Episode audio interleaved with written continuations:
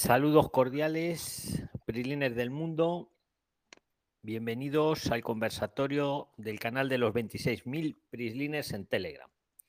Esto es una tertulia de actualidad en directo, en vivo, para discutir temas de migración a España, emprendimiento y negocios en España. Aquí nos ayudamos a integrarnos en España mediante la inteligencia colectiva. Lo hacemos sin ánimo de lucro y de forma altruista. Cada uno da su opinión para que pienses, reflexiones y tomes tus propias decisiones. Aquí se libera el conocimiento. Esto no es para vender nada.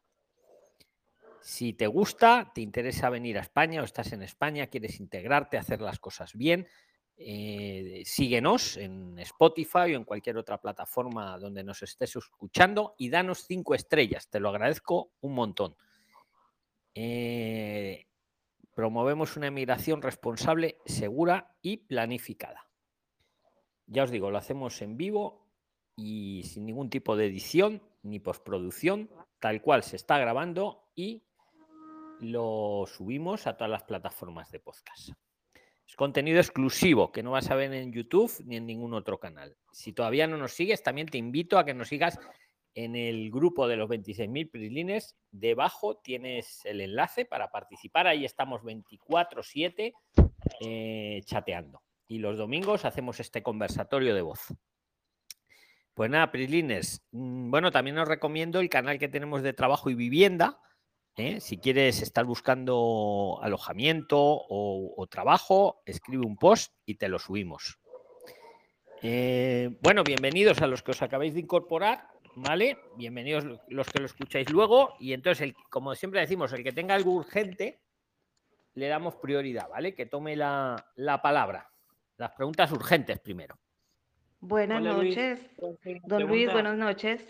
A ver, ¿quién ha dicho. Buenas noches. Buenas noches, don Luis, buenas noches. Decir vuestro nombre, por fin, porque si no, no sabemos. Pero ha sido la Margot Suárez. Adelante, Margot, preséntate dónde estás y eso, y te escuchamos. Bueno, Los demás nos silenciamos. Eh, ok, mi nombre es Margot Suárez, soy colombiana. Eh, llegué a España hace tres meses, exactamente el 8 de junio. Em, vine con mi esposo de 70 años, yo tengo 57 y mi nieta que tiene 15 años. Mm, nosotros eh, solicitamos el asilo, eh, pero nos dieron la cita para el 7 de noviembre, ¿sí? Mi esposo y yo. Mi nieta, ella tiene a su madre aquí en Las Palmas de Gran Canaria. Entonces, eh, mi hija, ella es casada con un español, ella tiene su residencia hace más de año y medio y pues ella está tramitando obviamente la residencia de su hija, ¿ya? Pero entonces eh, mm, yo tengo dudas porque pues me han dicho que es mejor que nosotros también eh, saquemos la residencia por un arraigo familiar, ya haciéndolo a, través de nuestra hija. Sin embargo, pues como ella recién eh, ingresó la documentación de la niña esta semana, o sea, como el jueves de, la semana pasada, em, ella tiene una gestora que es la que le está tramitando eso y pues yo le decía a ella que por qué no de una vez eh, incluía nuestra documentación. Y la gestora le dijo que no, que porque primero tenía que sacar la residencia de la niña y que, y que hasta después de que saliera la resolución de ella, entonces podía pasar los documentos nuestros. Sin embargo, pues eh, yo tengo toda la documentación lista ya para ingresarla. Yo no sé si hay algún problema, algún inconveniente porque ella ya tenga en trámite la residencia de la niña y, si se pueda em, hacer otro proceso con nosotros, o sea, ingresar otro proceso por, por el lado de ella misma, de mi hija. Entonces esa es mi gran duda y, también quiero saber si, si lo podemos hacer mm, sin intermediario, o sea, hacerlo nosotros mismos, porque pues la verdad no, no tenemos muchos recursos para pagarle a la gestora. ¿Cuántos cobra la gestora? Nos cobra 300 por cada persona. O sea, ya lo de la niña, pues ya mi hija eh, consiguió un préstamo y, y, lo está sacando. Pero lo de nosotros, pues la verdad serían 600 por, por nosotros dos y mi esposo, pues él tiene 70 años y él requiere inclusive de, atención médica pronto y, pues por el lado de la solicitud de asilo, eh, nos han dicho que se demora como tres meses en salir la tarjeta sanitaria, entonces pues no nos han asignado médico ni nada. Por eso era de pronto también mi afán de, hacer el trámite eh, por arraigo familiar a través de, de mi hija. Bueno, voy a tratar de responderte si no se me olvida nada y luego cualquier prisoner que quiera aportar de este tema, pues está invitado a aportar, por supuesto. A ver, mm, bueno, lo que digo siempre, Margot, el asilo no es una figura migratoria, ¿vale? Solo lo tiene que pedir la persona que, que amerite a ello, que, tenga los motivos. O sea, que no es que se pida así por que lo pida, que lo pida pues porque lo necesita. ¿Por qué te digo eso? Porque si no te lo van a denegar y últimamente lo están denegando más rápido y al final, ¿sabes lo que pasa? Que si te lo deniegan, porque no está bien fundamentado, vuelves como al punto de partida. ¿Cuánto tiempo lleváis en España? Que, no sé si... Tres, tres meses. ¿Tres? meses, sí, pero nosotros, o sea, bueno, nos vale. ¿Y en qué provincia estáis? En Las Palmas de Gran Canaria. Vale, yo no sé en Las Palmas. A ver, en Madrid sí que tardan tres meses en darte la tarjeta sanitaria. En Madrid. Hay otras comunidades que te la dan desde el minuto cero. En Las Palmas yo no lo sé, si tardan lo, máximo son los tres meses, ¿no? Pero hay, hay, algunas, en Cataluña creo que te lo dan desde que lo pidas, no te hacen esperar. Allí en Canarias no lo sé. Pero bueno, volviendo al tema principal que preguntas, eh, yo estoy ahí de acuerdo con la gestora. Primero le tienen que dar a tu niña la residencia y cuando ya la tenga os podrá reagrupar. Tú lo que planteas es reagruparos eh, en simultáneo, pero es que si todavía no se la han dado, no pueden reagrupar, porque no creo, pero imagínate que no se la dieran. ¿Sabes? O sea, lo que pasa es que mi hija. Una hipótesis. Eh, o sea, hay que seguir, yo creo, el paso a paso. Cuando ella lo tiene, entonces metéis los papeles, el tuyo y el de tu marido. Yo ahí estoy de acuerdo con la gestora, pero vamos, preguntar. Y por cierto, me parece carísima la gestora. Esto es un procedimiento que si siguen los pasos a paso que os ponemos aquí en el, en el grupo, gratuitos, a ver, yo los letrados los veo muy bien, pues para ir a un juicio, para hacer un recurso contencioso, ahí son necesarios, pero para presentar unos papeles me parece además carísimo que os cobre 300 euros por barba, por así decirlo. Y me dice, bueno, nos cobra a los 3 300, vale, pero es que son 300 por 300 más 300, pero bueno, eso ya, o sea que yo te entiendo. Vamos, yo creo que te toca esperar. ¿Alguien opina lo contrario mm, de lo que ha preguntado Margot? ¿O Margot, quieres puntualizar algo?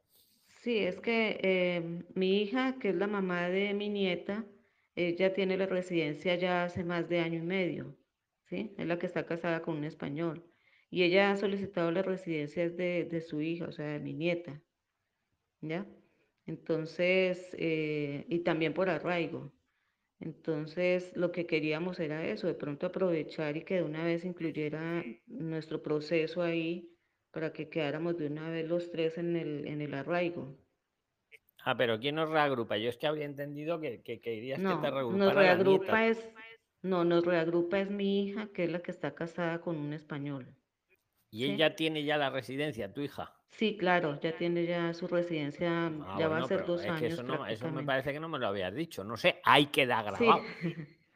Sí, sí, sí, lo había Yo había entendido que era tu nieta y que, estaba en proceso la residencia, hombre, ahí sí, ahí igual que le meten a la nieta, a la hija, en este caso, por hablarlo con propiedad, igual que, reagrupa a la hija, puede reagrupar a los ascendientes que sois vosotros. Ahí sí, porque ya tu hija, la mamá de la nieta, ya tiene la residencia. Pero es que eso ahí cambia, ahí cambia. Yo había entendido que era la nieta la que, vale, ahí sí, yo ahí sí que pienso que sí que los podéis meter. ¿Por qué dice la, la gestora que no, que tiene que ver que esté reagrupando a la hija, puede intentar reagrupar a la hija y a los ascendientes que sois vosotros a la vez, ¿no? ¿Qué opináis?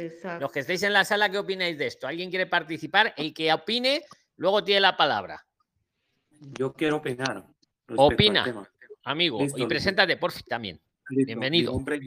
Mi nombre, es Giancarlo, yo estoy ahorita en Llore de Mar. Eh, el tema ahí que de pronto la gestora le dice que, que no puede meter los documentos es porque al final como el que hace la solicitud para la reagrupación familiar es el esposo de, la hija y por los medios económicos también. Al sumar dos personas más, tiene que demostrar más medios económicos para el sostenimiento de los tres. Entonces, tal vez por eso la gestora no quiere meter los documentos de todos juntos, porque se le puede subir algún requerimiento y que le niegue, y que le niegue la residencia a los tres por, por fundamentos de, de recursos económicos, de pronto del esposo de, de, de, su hija. Por eso mismo que, que la gestora dice de primero tramitar la de la hija, la de la nieta, y después ya proceder con el de ustedes dos. Yo pienso que es por el, por el tema de los recursos económicos, en este caso, que deben presentar a extranjería. Muy buena, muy buena observación, amigo, porque no había caído en eso, pero, pero efectivamente, estoy de acuerdo Y, contigo. y con la nueva reglamentación, con la nueva reglamentación todavía exigen el, eh, el soporte económico. Aló, Margot, ¿me escuchas? Sí, Eh, lo que pasa es que tu hija, como residente, ella no te puede reagrupar estando aquí en España. Entonces, el que, como dice el compañero anteriormente, lo aclaró, quien va a reagrupar es el ciudadano. Y ya allí Ah, entra por em, em, el trámite comunitario, no entra por arraigo. Porque eh, si bien es cierto que el arraigo es más flexible, tu hija tendría que ser ciudadana para poder arraigarte como ascendente y a su hija como, Ujú. como hija. Pero el que está haciendo el trámite es el esposo de tu hija. En ese caso, es como, como eh, o sea, es por, entra por el, tra- por, por, el re- por el reglamento comunitario, no entra por el reglamento general de arraigo excepcional. Ah, ya entiendo. Ok. Y, y no le puede agrupar a ella entonces por estar aquí, ¿no? En, el- en eh, por estar Margot. Sí, co- como el, el suegro, eh, el esposo de su hija puede, eh, puede reagruparla a ella, pero por el régimen comunitario. Entonces allí es donde entran en conflicto los medios económicos, que sí Los va a tener que, pe- que- que tener. Ya como arraigo sería solamente si su hija fuera ciudadana, pero el, el, el, esposo de su hija no puede reagrupar a, a, a su suegra por el régimen de arraigo, por el régimen general. Solamente por el régimen comunitario puede reagrupar a los padres de su pareja, pero no entra en el régimen general, no entran los suegros, solamente ascendentes, descendientes y pareja por el régimen general. Entonces, en este caso, como si lo va a hacer por el régimen comunitario, es como dice el compañero, este, va a necesitar demostrar una buena cuantía de recursos económicos. Ujú. Esto es inteligencia colectiva pura y dura. Muchas gracias. Entre Tamir, entre Margot y entre Giancarlos.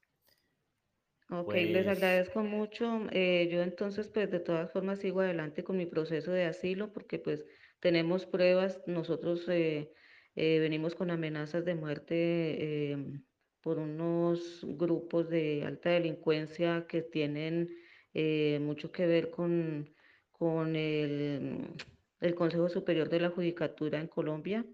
Entonces, pues nada, seguiré entonces con mi proceso de asilo.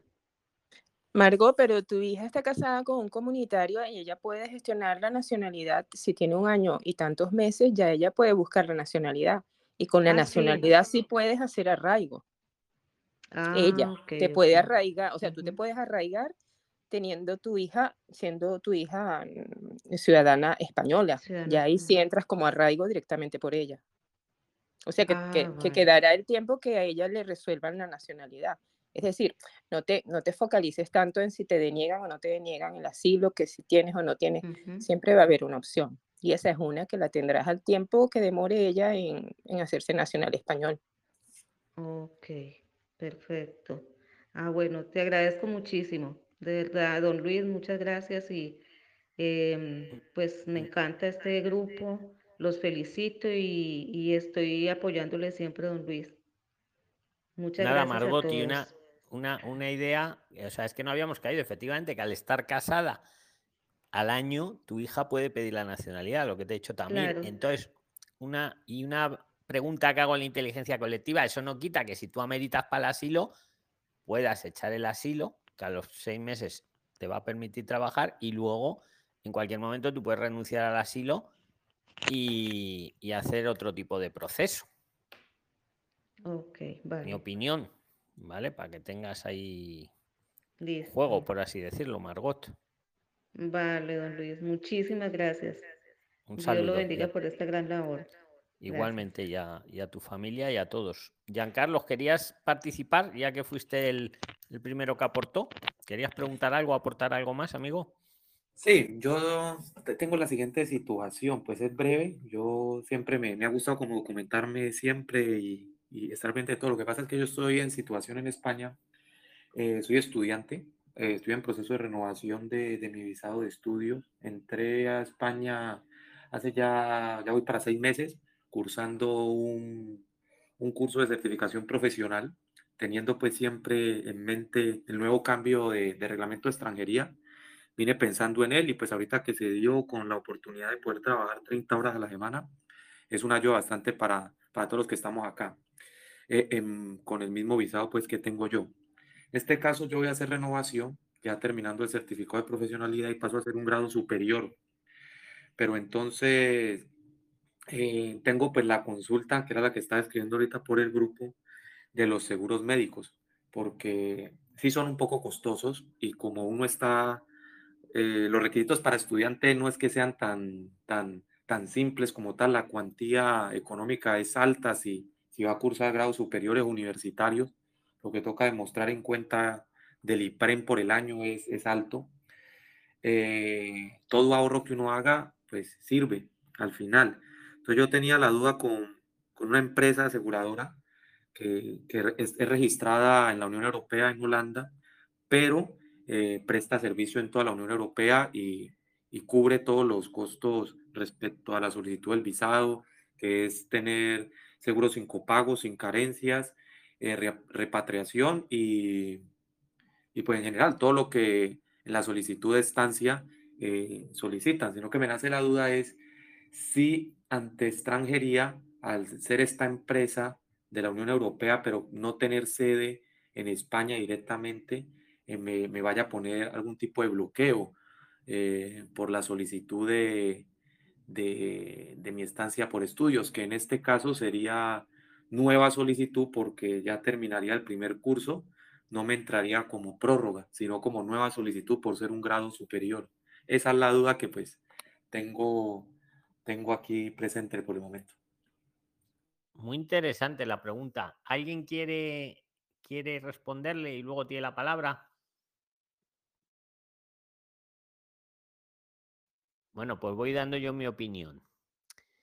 Mira, según la normativa española, efectivamente te piden eh, aseguradoras que operen en España. Eh, pero también te digo, como se entere la Unión Europea de eso, le toca a España cambiar esa, esa regulación porque va, ante, va contra la Carta Fundacional de la Unión Europea, que es cualquier empresa que pueda operar en cualquier punto de la Unión Europea, porque la, la aseguradora que tú quieres es europea, ¿no? Eso sí que lo es. Sí, es europea. Es, europea. Bueno, es pues mira, yo te digo, según la regulación europea que está por encima de la española para, para estos temas, podría perfectamente. Ahora, según la legislación española que está por debajo, eh, sí que he leído yo por ahí por algún lado que piden que sea una aseguradora, si no española, que tenga sede en España, ¿no? Tú lo sabrás mejor que lo has estado analizando, ¿verdad? Te dice que que tiene sí, pues, que operar en España o cómo, cómo lo en, es que no sé ahora exacto cómo lo dice. Esa, esa, es por eso la, la, duda que se me presenta, porque en general lo que he estado averiguando y asesorándome, eh, como tal, extranjería a la hora de la solicitud no especifica que tenga que ser la aseguradora eh, española como tal. Dice que tiene que tener uno un seguro de salud que lo cubra bajo tales y tales requisitos puntuales, que son los de, los de asistencia médica bajo cualquier situación, eh, los de repatriación, que sea sin Sí, en eso estamos de acuerdo, que no tenga copago, la repatriación y tal, pero aquí lo, lo, que está en discusión, que es muy buena tu pregunta, yo es que creo que lo que dice, fíjate, luego ya lo comprobamos, no, no dice que, que opere, porque claro, una aseguradora extranjera te puede asegurar estando tú en España. Eso no, no quiere. Lo que quiere creo que es que tenga sede en España. Tampoco dice que sea española. O sea, puede ser una aseguradora extranjera que tenga sede en España. Yo estoy hablando de memoria, pero creo que eso es lo que dice Jan. Porque claro, podría ser una aseguradora extranjera, pero si no tiene sede en España, me parece que no les vale. Te digo, me parece, ahora te lo voy a puntualizar. Eh, mm, esa te aseguraría estando tú en España, pero ellos lo que quieren, creo, y ya me corregiréis, que tenga sede en España. Ahora te voy a dar cómo lo puedes hacer. Pero también te digo, si la aseguradora es europea y, eh, y la Unión Europea se entera de eso, le obliga a España a cambiarlo. Porque va, insisto, la Unión Europea se hizo para que hubiera libertad de movimiento de personas, de capitales, etcétera. Entonces eso iría contra el estatuto fundacional de la Unión Europea. Pero claro, tú no estás ahora para hacer esas cosas, irte al Tribunal de Estrasburgo, etcétera, etcétera. Pero eso te lo dejo en la mesa. ¿Qué haría yo? Mi opinión, Jan. Yo lo haría, si es buena la diferencia y a ti te compensa, lo haría con esa. Ahora vemos cómo, que es más económica, y tendría preparado el plan B por si te requiriesen ¿Sabes? Que en el caso de que no les guste, no es que te van a decir no. Te van a decir, no, tiene usted 10 días para cambiar la aseguradora. Entonces siempre podrías dar marcha atrás y meterte con una, insisto, yo creo que es que tenga sede en España. Creo que es algo así lo que dice. ¿eh? Eh, una, otra, otro inciso. Mm, joder, no sé, no sé qué te iba a decir que se me se me ha volado. Ah, sí. Te pide que lo tengas ya pagado. Porque eso de lo que yo te estoy dando mi opinión es la clave, ¿no? Porque la otra, claro, si te pide que lo tengas completamente pagado y luego te requieren, ahí eso sería lo peligroso. No sé si me explico bien, Jan.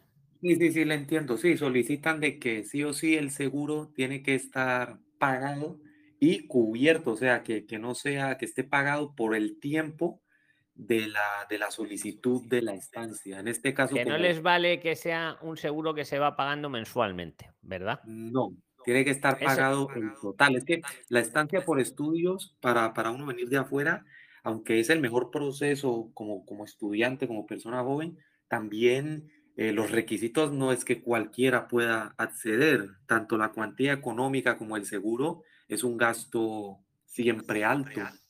Gian, tú que lo eh, has estado estudiando, ¿nos puedes ilustrar sobre qué, qué gasto es este más o menos? Eh, es para un año, ¿no? Por ejemplo. Sí, en ¿Cuánto este puede costar la europea frente a la española? Así, a grosso modo. Tú que lo has eh, estudiado.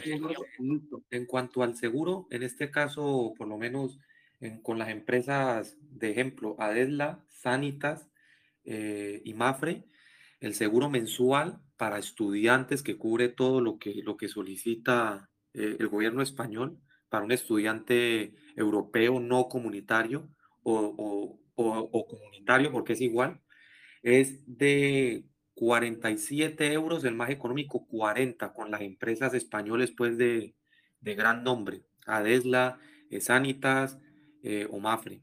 En este caso, esta otra empresa es una empresa holandesa que presta también este mismo servicio eh, bajo el régimen europeo. Y, claro, el costo merma de 40 euros mensuales a, a 20 euros mensuales por, por, por, por, mes. Y como uno o sea, la mitad, ¿no? Porque el de 40, el de 40 por 12 serían 480 euros que hay que desembolsar porque tiene que estar pago, ¿no? Todo el año. Sí, tiene que estar pago todo el año. Frente a 240 euros, ¿no? Es la mitad es la mitad, sí. Pero claro, es que el plan que yo te propongo, claro, igual paga los 240 y como te venga un requerimiento, habría que ver si la si tiene desestimiento la, la europea para ese supuesto y, y valorarlo. ¿Qué opináis, Prilines? ¿Alguien tiene alguna opinión de esto? bueno, yo, yo, yo, voy a aportar en mi caso. Eh, yo también le diría que en mi caso yo necesito el seguro. Yo, yo necesito el seguro y yo necesito poder ir a cualquier clínica. Yo creo que ese beneficio la dan sobre todo las locales. Y en cuanto a lo que comentabas, Luis, lo que dice, eh, hay un artículo en, en, la sección de requisitos, creo que es el artículo 38 por ahí que busque, eh, si efectivamente dice que tiene que tener presencia en España, en territorio español. Europeo, lo he dicho de memoria, ¿eh? Os lo he dicho de memoria. Sí, sí, pero sí lo dice. En todo caso, yo actualmente te comento este, que yo tengo Sanitas. Yo voy ya por mi segunda renovación y yo en las dos, en, los dos últimas, en la última renovación y en esta, he presentado el seguro pagándolo a meses. Yo lo contraté con el banco, ya en, la primera, en, la visa, sí lo pagué completo, pero ya cuando me tocó renovar, pues yo... Eh, alguien tiene el, micrófono abierto. Mario, eh, ciérrate el micro. Porque si no, imaginaros que todos los que estamos tuviéramos el micro abierto. Sería esto la locura. Tenemos que, yo cuando habláis me lo cierro también. Todos nos lo tenemos que cerrar, excepto el que habla. Puedes terminar. Pero es muy interesante lo que está diciendo Tamir. Vamos a ver. Entonces, este, mm, lo, lo, primero que yo, que yo vería es si realmente tú vas a necesitar el seguro. Si es nada más para llenar el requisito, como dice Luis, yo tiraría eso con ese seguro y si te hacen el requerimiento, pues nada, este, tendrás, que, tendrás que subsanar y te saldrá un poco más caro. Pero sí te puedo decir que la contratación de pago a meses, la administración no, la, no le hace requerimiento. Por lo menos en mi caso, y ya es la segunda vez que lo hago de esa manera. Entonces, pues yo nada más quiero dejar eso, eso sobre, sobre el tapete para que, porque ninguna verdad es absoluta, ¿no? Y en mi caso, yo sí lo pago a meses. Y sí, definitivamente me vine con una local que sí es un poco más cara que cualquier otra, pero yo sí hago uso del seguro porque sí lo necesito, pues. Eso es mi aporte. Pues muy interesante aporte, Jan. Ahí tienes, yo veo dos opciones y todos los que estéis en la situación. Ir con la de fuera y, y, a ver qué pasa, aunque nos acaban de confirmar que, que sí que tiene que tener presencia en España, aunque sea de fuera, si tiene presencia sí valdría. O, por ejemplo, la otra opción es lo del pago a plazos. Que a esta señorita lo acaba de testimoniar, no se lo han requerido. ¿Qué opinas, Jan? Bueno, eh, el, tema ahí es, complejo en esa parte porque en el caso de, la señorita, no sé ya en qué con, qué proceso esté en España. En el caso de, de estancia por estudios, eh, pues por lo menos uno, de por sí a uno le pide certificado médico de que uno no tenga eh, ningún problema de salud ni nada. Eh, y eso es importante. Bueno, no es problema de salud, vamos a declo bien, Jan, ahí te tengo que interrumpir un poco porque luego esto lo oyen miles de personas. Mm, es que no tenga uno enfermedades infectocontagiosas, tiene ahí unas, ¿vale? O sea, uno puede estar enfermo y puede pedir la estancia de estudios o la visa de estudios o la renovación. Eh, que se la aunque tenga un cáncer, por ejemplo, sí se la darían, ¿vale? El, certificado médico se refiere a, un, hay una lista de enfermedades que suelen ser las que son, le llaman infectocontagiosas, ¿vale? Es, pero uno puede estar enfermo de otro tipo de enfermedad y eso no le, no le va a afectar. Perdona que te lo diga, pero es para que a todos los le quede claro, ¿vale? Eso sí ya, Espera, Carmenza, que estaba acabando. Oye, oye, oye, oye, que no ha acabado, que le he interrumpido a Jan, pero no ha terminado. Acaba Jan, si quieres. No, y, es eso, pues en este caso, pues no sé si a mí como estudiante me aplique el pago mes a mes, porque lo que sí tengo presente es que son muy, muy rigurosos en cuanto a la cuantía económica para justificación de los medios para la solicitud de la estancia. En esa parte sí he tenido compañeros y casos de que le han denegado la estancia por no completar esa cuantía. Se fijan mucho en la cuantía.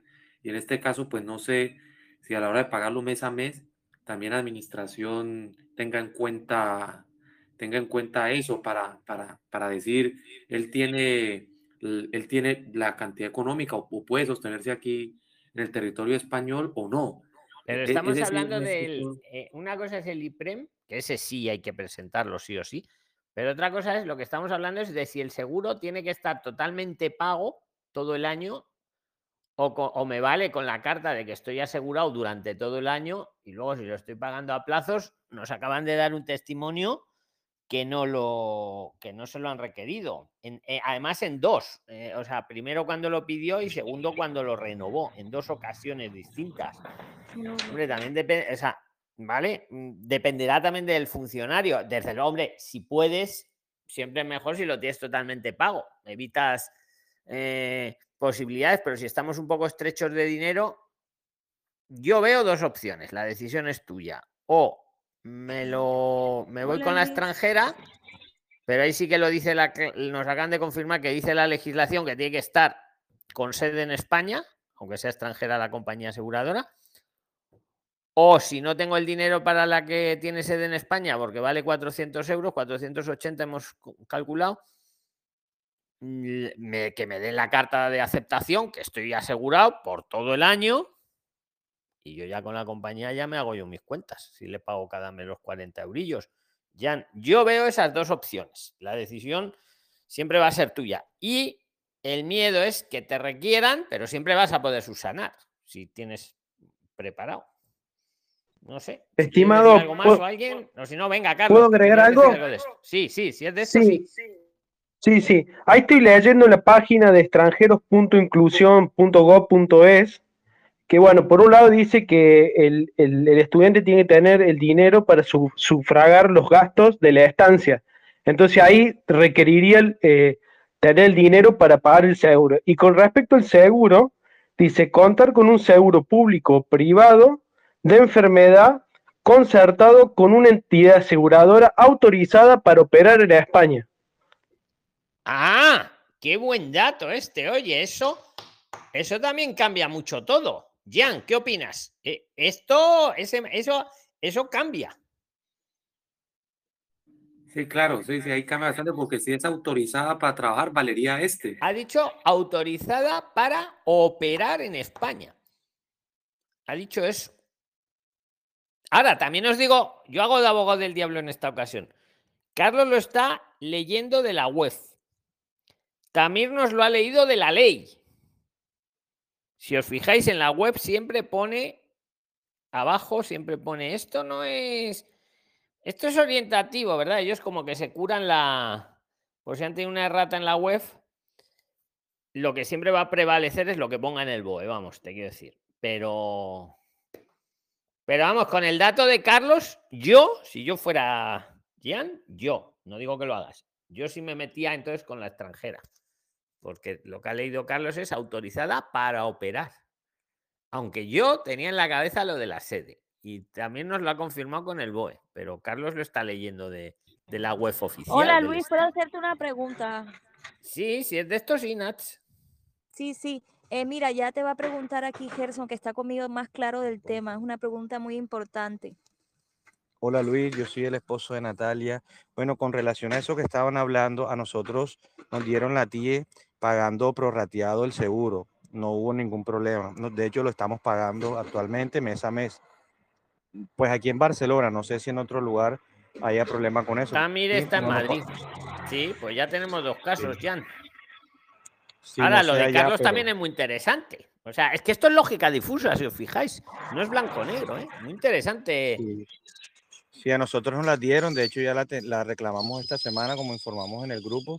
Y bueno, lo que queremos preguntar ahora, que, llegamos un poco tarde, era cómo sacamos las horas laborales, que es el, paso dos a, seguir con este tema de la, de la TIE, cosa no sabemos. Bueno, lo de las horas laborales, vamos a ver, lo hablamos en el conversatorio del domingo pasado, está ahí grabado, ¿vale? Eh, pero bueno, os lo resumo muy rápido, ¿vale? Porque es que el otro día hablamos bastante de esto. Si habéis hecho un curso estáis matriculados en un curso que sea una FP superior o más, un nivel 6, etcétera, ahí os sale ya la TIE, autoriza a trabajar con la nueva reforma que, hay.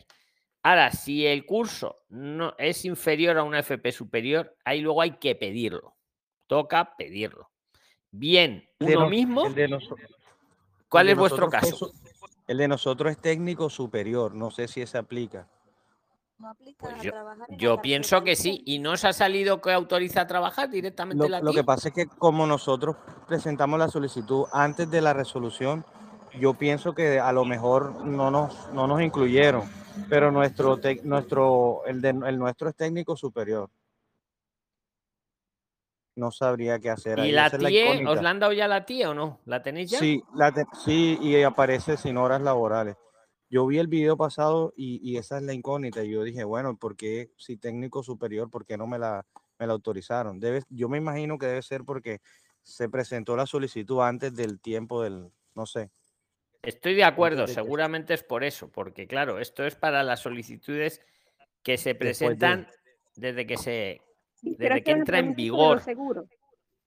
¿El que Claro. Luisa? Espera, ahora, a ver, vamos a organizar. Y nosotros nos podríamos acercar de pronto y de pronto a lo mejor si no las activan las horas laborales.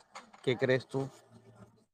Sí, hombre, eh, mm, es que si no te toca pedirlas, pero mm, sí, yo creo que debéis de ir, porque, hombre, también eh, tenéis derecho a que se os aplique la nueva legislación, ¿vale? Siempre, además lo pone en uno de los de las disposiciones transitorias, lo pone claramente, que, en- que siempre se puede aplicar en estos casos lo que decida, lo que decidáis vosotros, vamos. Ya, Si que os ¿y queréis quedar con lo antiguo o con lo nuevo. Otra cosa es que por defecto os hayan metido lo, lo antiguo ahí, pero sí podéis, podéis pedir lo nuevo. Sí, sí. Y yo pienso que sí, que al ser superior sí que te... Si la pidieras ahora, yo creo que te saldría con el autoriza a trabajar directamente. Y, y, y, y en caso de que como no la tenemos así, ¿cómo sería para pedir las horas laborales, así como tú dices que hay que Pues lo que dijimos en el, en el. Ahora el Luisa, lo que dijimos en el, en el conversatorio del domingo pasado. Si es un empleador, si vais a querer trabajar, que os contrate un empleador, tiene que ser él el que lo pida. Y si vais a trabajar vosotros como autónomos, tenéis que ser vosotros directamente los que lo pidáis. Ah, en- vale, súper. O sea, como autónomos nosotros no. oh, ok, ok. Está bien. Ya, ya. Gracias, Luis. Muchas Venga, gracias. pues un saludo a los dos. Y venga, Luisa, preséntate y qué querías decir. Venga, que era de los seguros, Hola. has dicho, ¿no? Pero preséntate, presentaos sí, todos, de por fin, que luego la audiencia, ¿vale? Y ¿Dónde estáis? ¿Dónde venís? Y para adelante. Venga, Luisa. Hola, me llamo Luisa, estoy ahorita en Venezuela. En octubre, Dios mediante, voy a estar por España. Eh, mi pregunta es la siguiente. Yo soy española, tengo nacionalidad española y pienso, pienso viajar con mi familia en esa fecha. Y dentro de esa familia que me llevo, me llevo a mi esposo y mi mamá. Mi mamá es mayor de 65 años. Ahora mi pregunta es, di- según la nueva, el nuevo reglamento, Perdona, ¿mayor de cuánto no tu mamá? ¿De mayor de de cuánto? 65, tiene Vale. 71 años. Ajá. Entonces, según el, regla- el nuevo reglamento, que es lo que yo he averiguado, dicen que no, ellos no necesitan seguro, no necesitan un seguro privado para yo reagruparlos. Eso es lo que me dice la ley, según lo que yo estoy entendiendo. Entonces, mi pregunta es, cuando ellos lleguen a España y yo les dé residencia por reagrupación familiar, ¿verdad? Porque soy española, eh, ellos van a gozar de la salud pública o yo tengo que contratarles un seguro a cada uno, a mi esposo y a mi mamá. Esa es mi pregunta. Mm, ¿Doy mi opinión o quieres que te responda la abogada María E. Calles? Bueno, la- el que tenga la, la respuesta correcta, está bien. Bueno, yo te doy mi opinión. Yo creo que, que le cubre a ti como española, te cubre la sanidad espa- gratuita, como le queramos llamar, la seguridad social, vamos, y a ellos también. Yo pienso que sí. A ellos también. ¿Alguien Pero una vez que ellos tengan la residencia, ¿verdad? Sí, claro. Exactamente. Pero Mientras sí, yo tanto que no tengan la residencia, no. A ver, si es una emergencia, les van a atender igualmente, lo que siempre decimos. Ah, ok. Pero una ¿Eh? vez que ellos tengan su residencia, ellos también eh, cuentan con seguro público Yo pienso sanidad que sí. pública. Yo pienso que sí. sí. Sí. Ahora, Porque si el nuevo reglamento dice que no es necesaria un seguro privado, eh, o sea, de lógica sería eso, ¿verdad? Pero bueno, Claro, depende cómo, en cómo uno lo España no se queda nadie de nadie se queda ahí en la calle desatendido. Por lógica. A mí me preocupa mi mamá, porque... Sí, Pues por lógica y, po- y por, por lógica y por fondo, yo pienso que sí. que sí. Ok, Yo pienso chévere. que sí, ¿eh? Muy amable y, y agradecidísima con usted. Pues un saludo, Luisa. Tocaya. Un saludo cordial. ¿Quién- noches, a ver, el que. eh, espera, espera, espera. no ¿Algo más de seguro o de lo que hemos hablado? O si no hacemos lo del nombre. ¿Alguien quiere algo de seguro de lo que hemos. Venga, Freddy. Sí, una, una, una, una punto de vista que quería aportarle a, al del seguro que, que, de, que, va, que quiere contratar por fuera de España. Yo vi, oí en, en algún momento de alguno de los videos que cuando uno está allá y solicita por alguna emergencia el, seguro, debe uno llamar al, al, al, seguro, al país de donde está eh, radicado para solicitar las autorizaciones del servicio de salud. Entonces, si es de Holanda, pues me imagino que está en holandés y tendrá uno que llamar y se le va a complicar. Si uno llegase a requerir el, la, el seguro, ¿no? Entonces, pues vale un poco más el de España, pero está asegurado de que si uno lo necesita, pues ahí eh, lo van a atender sin, ninguna, sin ningún problema, ¿no? En el caso Muy buen aporte, a... Freddy. Hombre, es, yo también estoy un poco de acuerdo. A ver, es un tema serio, mejor no tener que usarlo, pero cuando uno lo tiene que usar, pues imaginaros, son había el otro día un PRISLINE que lo decía esto precisamente, que venía con un seguro de no sé dónde y que tenía la sede en Londres o no sé qué, vamos, que no le atendían, o sea, que era que el hombre lo estaba pasando mal, ¿eh? Porque le había pasado justo eso, que ya que, que, no le que tenía un lío, pues le atendían en inglés, bueno, un, un follón. Y claro, en una situación de estas, pues, pero bueno, hay muy buen aporte que da en la mesa también para que cada uno tome sus decisiones. Nos silenciamos todos, venga, todos silenciados ahora mismo. Venga, Freddy, tú también, por fin, todos, todos, todos. Venga, el primero que diga su nombre tiene la palabra. Yanni. Sander. Ha ganado Yanni. Darle luego al replay que se queda grabado, ¿eh? Ha sido claro. Venga, Yanni, preséntate. Adelante. Gracias. Muchas gracias, señor Luis. Es Janet Vázquez. Eh, yo tengo una pregunta para ver si alguien me puede ayudar respecto al seguro. Si yo voy a tramitar la visa eh, no lucrativa, ellos dicen que tengo que tener este seguro. Yo tengo que pagar el seguro para solicitar la visa. O solicito el seguro después porque entonces yo veo que tendría que pagar el seguro y si la visa me la niegan, entonces yo perdería ese dinero. ¿Cómo funciona eso? ¿Alguien me puede ayudar, por favor? Muy buena pregunta que pones en la mesa. Venga, el que la quiera ayudar, luego tiene la palabra. Venga, ¿quién la quiere ayudar? De la pregunta que es muy interesante. con la solicitud. Re respecto al tema del seguro, si le niegan, sí tiene que presentarlo antes de presentar para, para la visa y si se la llegan a negar por, por X o Y razón, la aseguradora le, re, le reintegra el dinero, siempre y cuando usted le demuestre de que, de que sí fue rechazada su solicitud de visado. Pues muy buen dato. Otra opción. Oye, yo... de... Adelante, Doris, adelante. Eh, mire, eh, también se puede hacer la póliza simplemente con, eh, con una garantía de que la vas a pagar una vez obtenida la visa. Entonces yo eh, siempre he visto eso. Te dan, la, te dan la póliza unos cinco días antes de la cita para que lo incluyas al expediente de la visa no lucrativa. Tiene todos los, eh, los requisitos que pide y no te ponen inclusive si ya has pagado, debes, está fraccionado, no te lo ponen. La póliza es eh, fija, puede ser a CISA o puede ser a DESLA, cualquiera de ellas. Entonces, pero en cuanto te hayan otorgado la visa, la tienes que pagar, pero ya estás seguro de que ya te otorgaron. Y si es que no te la han otorgado, tienes que mandar, como dijo el compañero, que, eh, que te denegaron para que anulen, porque esa visa, e, esa póliza existe. No obstante que no has pagado, pero existe. Entonces, eh, puede optar a eso, ¿no? En Adesla también se hace eso, de que no, no pagues nada hasta que te obtengas la visa. Ok, Oye, muchas gracias. Estoy aprendiendo de seguros un montón. Ahora vas, Janet. Eh, yo estoy sacando una conclusión que, que, si está pago o no está pago, ya no lo miran. Miran, miran lo que acaba de decir Doris, que esté la póliza, que esté vigente y que te cubra el tiempo de la visa. Pero no hurgan, no hurgan más. Y es muy bueno lo que ha dicho Doris, porque. Incluso, ¿Qué querías decir, Janet? Pues, perdona, Doris, sigue Doris y luego Janet, venga. Incluso eh, esa, esa póliza no está, o sea, está existente, vigente, real, existe, pero no está activa, porque te la activan todavía cuando vas a viajar. Entonces todavía no corre el año, porque es por un año que uno solicita la visa. Entonces, después que presentaste, se activa al siguiente mes o inclusive te dicen al siguiente mes, porque tú puedes viajar. Una vez que te otorgan la, la visa no lucrativa o la visa de estudios, puedes viajar al siguiente mes o al otro mes, o sea, al segundo mes. Entonces, ahí recién se activa, no obstante que existió. Y el consulado eso lo sabe, o sea, no se pone activa desde el momento que uno lo, lo ha solicitado en el expediente. Ok, muchas gracias por la información. Lo otro es, ¿la tendría que pagar completamente o podría hacer pagos mensuales? Joder, Janet, Ambos lo que- recibe.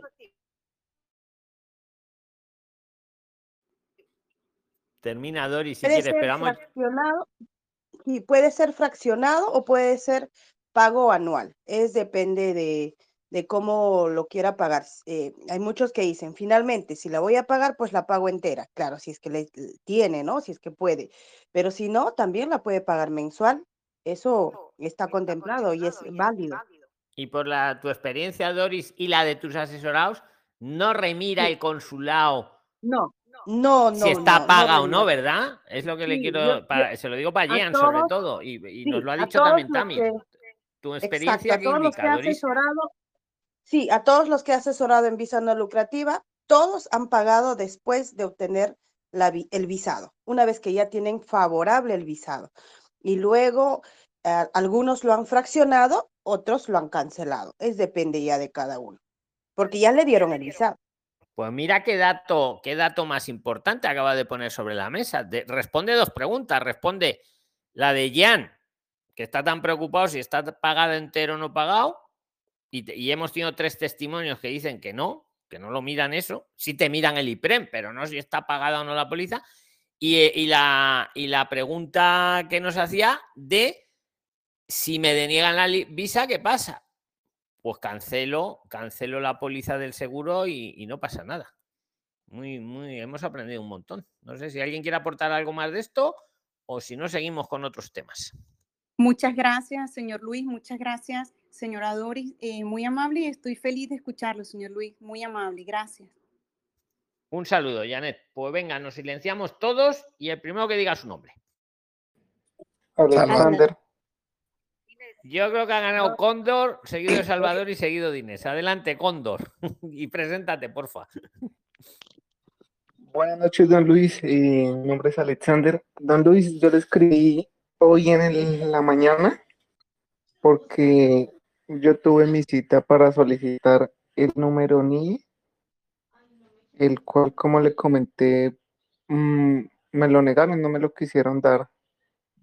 Lo único que hicieron fue colocarme un sello. Entonces, no sé si eso se puede recurrir o, o hay que se puede hacer.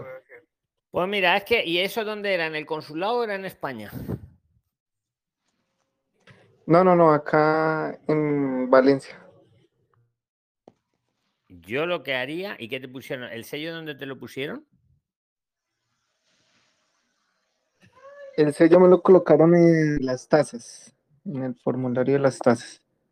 O sea, como algo de que yo fui, pero yo no, no, no me quisieron. Claro, es que yo lo que te iba a decir, a ver, ya sabéis todos, no vamos, o sea, que están, ya no es que se estén pijoteros con lo del NIE, es que están hiperpijoteros, vamos, yo no sé, yo, yo el misterio del NIE todavía no sé el motivo, pero está claro que es que cada vez les cuesta más darlo, ya que sacas el tema. Yo lo que te iba a decir es que lo intentes en otra comisaría o en, o en la misma en otro momento que toque otro funcionario, tenéis derecho al NIE siempre que tengáis un motivo socioeconómico con España. Y estoy parafraseando la ley. Dicho esto, están, vamos, que es que parece que les estás pidiendo, oiga, que es un NIE, por favor, que es que yo lo intentaría, ya te digo, en otra comisaría, en otro momento, etc, etc. Ahora, lo del sello ese que me has dicho, por eso me, ha echado un poco para atrás, ¿no? Porque digo, ¿qué sello? Pero si tú tienes un motivo para pedirlo, el que sea, por favor, yo no sé qué, instrucción rara hay. A más de uno, el defensor del pueblo ha intervenido y se lo han dado. Vamos, que es que nos está tocando removerlo, remover Roma con Santiago. ¿Qué opináis? ¿Alguien quiere opinar de esto para ayudarle? Marlene, Marlene. Adelante, Marlene, preséntate, por fin. Eh, sí, buenas noches con todos, compañeros, señor Luis, un gusto hablar este, aquí en el grupo. Mi nombre es Marleni, soy de Perú. Acerca de lo que estaba comentando este, el compañero hace un momento, de repente él puede mm, explayarse un poco por qué le han puesto el sello, qué es lo que le han dicho, porque a mí me pasó algo similar. Yo fui a solicitar el NIE, me indicaron de que tenía que traer eh, tales requisitos. Yo en ese momento solo tenía la solicitud porque yo quería justificar mi NIE indicando que yo quería hacer una estancia de estudios y que para ello yo tenía que abrir una cuenta en el banco y que los bancos me requerían tener un NIE y etcétera. No fue el justificante eh, la estancia de estudios que yo quería hacer, por eso quería solicitar. Entonces yo llevé entre los requisitos que, se, que nos piden eh, la solicitud que en ese momento yo es, ya había conseguido de una ESO. Entonces solo tenía la solicitud, pero no tenía la matrícula o la carta de matriculación oficial. Yo fui con esa solicitud y entonces allí me indicaron de que ellos necesitaban la carta de matrícula. A mí me sellaron la hojita y me dijeron, este, regresa cuando tengas este, la matrícula.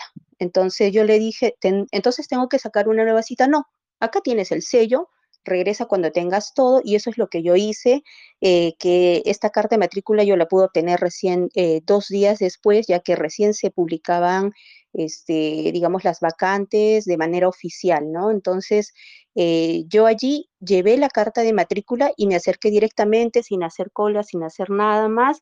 Indiqué que había venido este, dos días antes y que solamente que tenía que regularizar este, esos requisitos. Entonces, no sé cuál sea de repente el caso específico del compañero, pero en mi caso sí, me pusieron un sello y me dijeron, ven con esto eh, a regularizar lo que te falta, ¿no? Entonces, no sé cuál sería el caso de él. Mu- Muy interesante, Marlene. O sea que eh, te pusieron el sello para que no tuvieras que volver a pedir una cita, por así decirlo, sino para poder entrar ya directamente a aportar el, el- el- lo que te faltaba, por así decirlo. ¿no? Muy interesante, Marlene. Buenas tardes, don Luis y Prislines. Adelante, Edgar, preséntate, porfa. ¿Cómo está, don Luis? Ahí apoyándolo, don Luis. Bien, aquí estamos, charlando con vosotros, con unos amigos que sois vosotros. Me encanta. Perfecto. Eso está bien, don Luis. Toca Adelante, amigo. para adelante. Sí, era eso lo del NIE. De todas maneras, como que parece que para solicitar ese NIE toca llevar es una carta de, de donde, de la gestión que uno vaya a hacer, ¿no? Como Exacto, muy bueno, muy bien explicado, para- de la para gestión que uno vaya a hacer. Y la palabra es amplia. La gestión es la gestión. Pueden ser infinidad de cosas. Y es que parece que tienen ya el no preparado ahí. Edgar, efectivamente. Sí, claro. De todas maneras, a uno le que- toca conseguir como la- el comprobante para que le den ese NIE a uno, que si lo necesita. toca conseguir el comprobante, Edgar, y, de- y- y defenderlo, y saberlo defender. Parece que estamos ya en, en, en- entrada a España a pedir el NIE. O sea, que ya es. Que por cierto, hoy alguien preguntaba, voy a apro- aprovechar para deciroslo a todos, que si tener el NIE o no tenerlo, a ver, no te influye para nada a la hora de entrar a España. Para nada. O sea, son cosas distintas, ¿eh? Uno puede tener NIE o no tenerlo, que en eso no se van a meter eh, los de migración a la hora de llegar.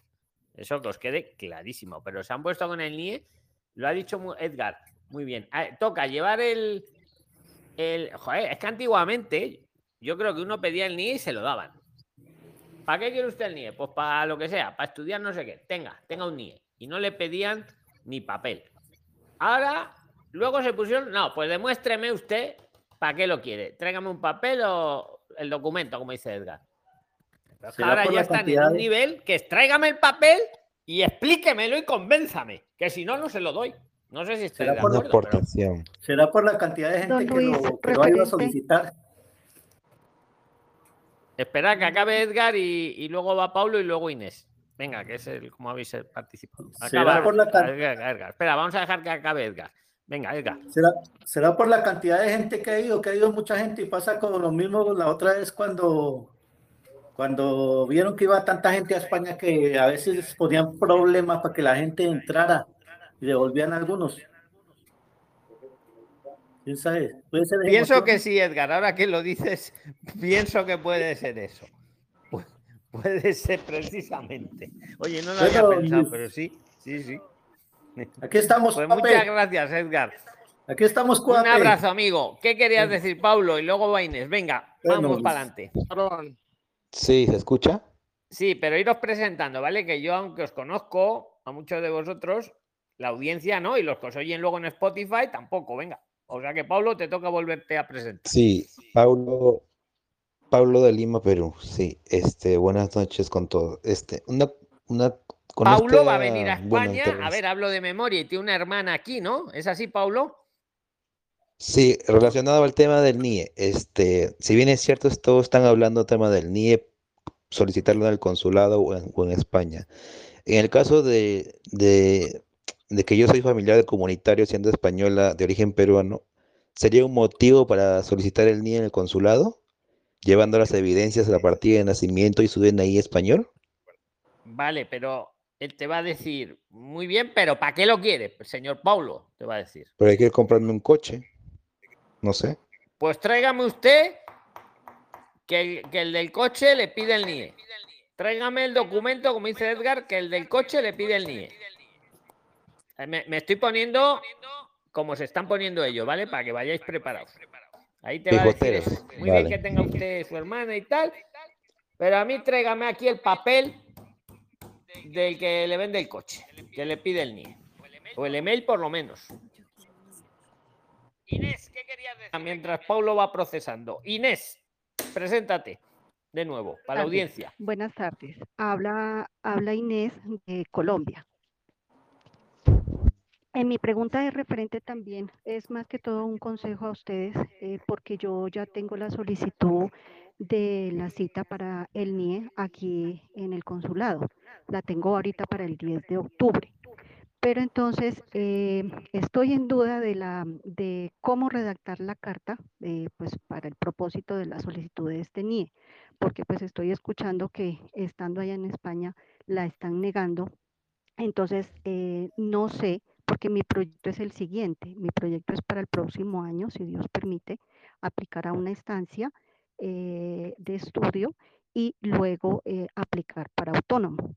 Entonces, no sé y quisiera que me ayuden, me orienten cuál sería el motivo pues para redactar esta carta teniendo en cuenta de que por la estancia todavía no tengo claro la institución donde quiero aplicar al estudio porque lo quiero hacer para un curso de inglés superior a seis meses. Entonces, no sé ustedes cómo me orienten, cómo me ayuden en esa situación. Y también eh, tendría otra pregunta referente al momento que yo aplique para autónoma, pero pues me gustaría primero la primera duda y de ahí que me ayuden para Venga, pues vamos con la primera. Te doy mi opinión rápida y luego cualquiera de los prilines que complemente también de su opinión. Mira, Inés, yo te digo lo que está pasando según mi punto de vista, lo que yo estoy viendo, la información que me llega. Se han puesto muy burros a dar el NIE en España. Pero es que han ido un paso más. Ahora están mandando emails a los consulados dándoles también instrucciones de que se pongan pijoteros, que se pongan duros a la hora de dar el NIE. Eso es lo que yo estoy viviendo. O sea, he visto hasta emails dando instrucciones, porque primero estaban duros aquí en España, pero es que ahora lo están mandando a los consulados que se pongan difícil lo del dar el NIE. Un dato que, bueno, mi opinión, yo lo intentaría ir sacando, porque es, un, es una herramienta ya que ya, si uno la tiene, ya es para toda la vida. Ya nadie se lo va a poder quitar. Eso que os quede claro. A lo mejor es por eso. A lo mejor es por eso, no lo sé. Pues yo no veo nada malo que uno tenga un NIE. O sea, es que es, es un derecho. Tú preguntas por la carta, el motivo. Claro, te van a pedir el motivo. Te van a pedir, ¿para qué quiere usted el NIE? Hombre, sobre la mesa yo os pongo una idea, que lo hemos, yo creo que lo hemos comentado, porque yo quiero luego pedir una estancia de forma telemática. Lo quiero hacer con el ordenador, con el móvil, como dice, como dice la Unión Europea. Mm, sin citas, hacerlo, y para eso necesito el certificado digital, y para el certificado digital necesito un NIE. Eso es una idea que yo te doy. Tú eres libre, Inés. Yo redactaría la carta en esos términos. Necesito el NIE para sacarme el certificado digital, para poder operar con la administración española de forma telemática. Y ahí os lo dejo a todos en la mesa. A ver ahí qué dice. ¿Cuál era la segunda pregunta, Inés? Bueno, Bueno, la o alguien quiere aportar de esto. Ah, O alguien quiere aportarle, Inés, de esto del NIE. ¿Quién quiere aportarla de esto? Y ahora vas a la segunda, Inés. ¿Quién ha dicho Pues, que quería Luis, aportar? Que aporte, venga. Bueno, a- eh, don Luis, yo más o menos hice como, eh, estoy en- esperando que me den la- el NIE. Pues Ya solo lo solicité el 30. ¿Cómo lo has logrado, Freddy? Cuéntanos, Pues- ilústranos, amigo. No, estoy esperando que me respondan, porque me dijeron que más o menos entre 20 días, 30 días o 40 días. Eh, ¿Cómo hice Pero yo es que la- sabes el que cuando te cogen la documentación, la respuesta en el 99% de los casos es positiva. Lo difícil es que te lo recojan. Una vez que lo recogen, yo no veo, no conozco ningún caso que se lo hayan negado. Conozco muchos que no se lo han recogido la documentación, por eso te daba la enhorabuena, Freddy. Ah, bueno, pues eh, si es así, pues entonces estoy más contento. No, pues eh, es que mi proyecto es ir a España a, de camionero. Entonces, antes de irme, yo estoy aquí en Bucaramanga, Colombia. eh, estoy haciendo todo el paso, todos los paso a paso, porque es mejor acá, porque me di cuenta que eso estar uno allá y correr contra el tiempo es una cosa de locos. Entonces, lo que hice fue solicitar a una escuela de, allá que me, para, para matricularme en, para, el, para el CAP. Y en, el, y en esa solicitud me, me mandaron que necesitaba el, el, el NIE. Entonces yo solicité que era para continuar con la matrícula. Muy y en bien. Segundo lugar, y en segundo lugar, el objetivo le dije, bueno, solicito para matrícula, igualmente para sacar el certificado digital, la cuenta bancaria, eh, a comprar un vehículo en, en España para poderme movilizar y, y demás trámites. Así dejé abierta la solicitud y demás trámites. Y eso es lo que Perfecto. llevé yo. de- ya. Perfecto, Eso es lo- perfecto. Eh, Permiso para hablar. Excelente, excelente. ¿Alguien le quiere aportar a Inés algo más de lo que ha dicho Freddy del tema del NIE? Y si no, pasamos a su segunda pregunta. Y luego le quiero yo preguntar algo a Pau, que sé que está con un recurso.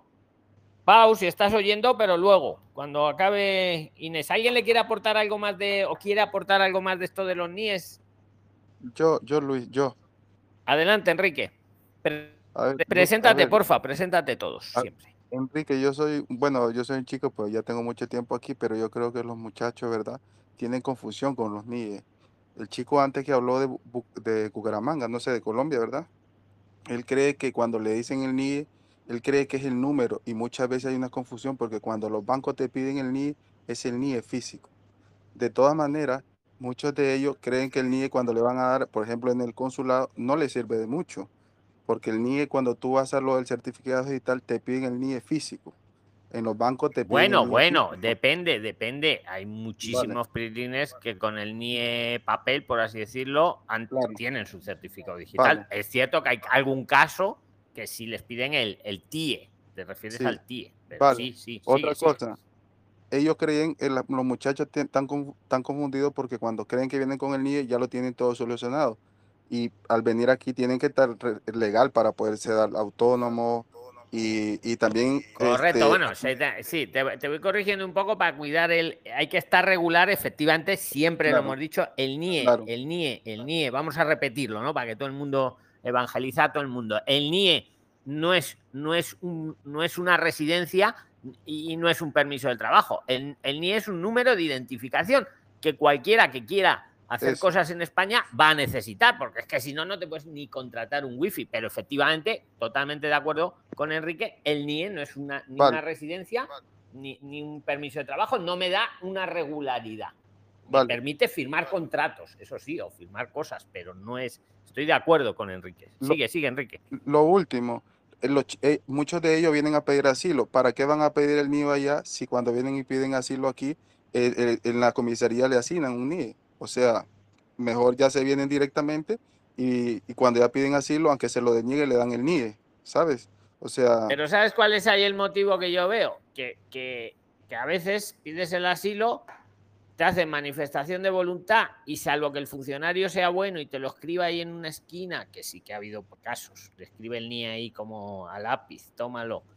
Hay casos, Enrique, que le dicen, muy bien, manifestación de voluntad, vuelva usted el año que viene para que le tomemos la declaración y ya le damos el NIE.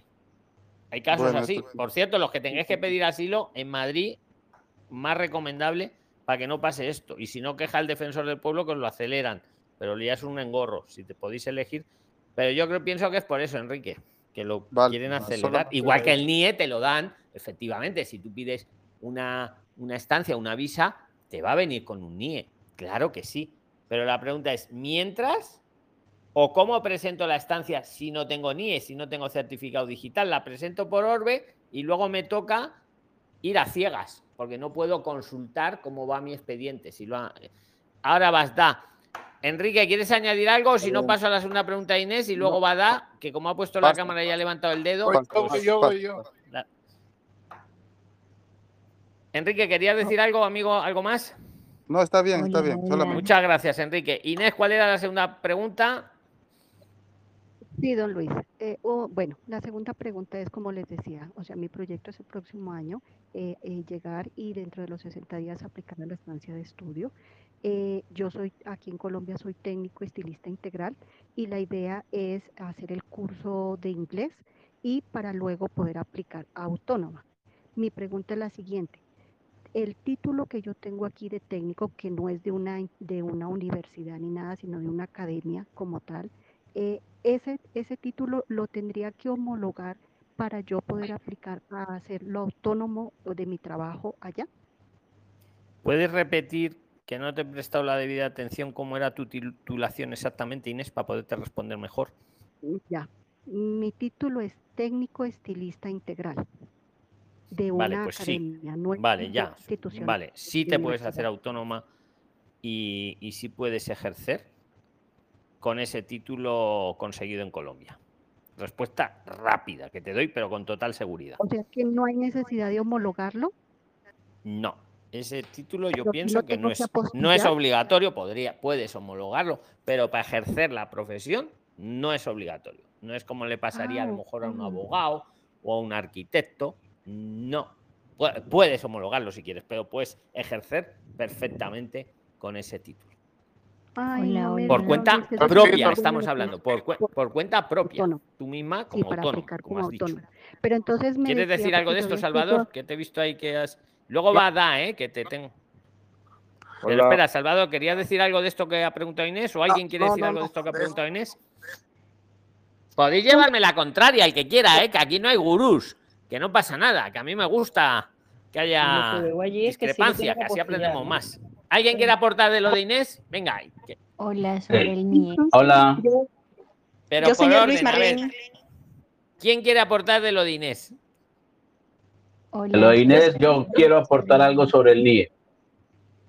Pero ahora, ahora estamos con lo de Inés, porque si no nos desviamos. Sí, Luego hablamos con lo de de Inés. otra vez si quieres. Pero tenemos que hablar de todo un poco.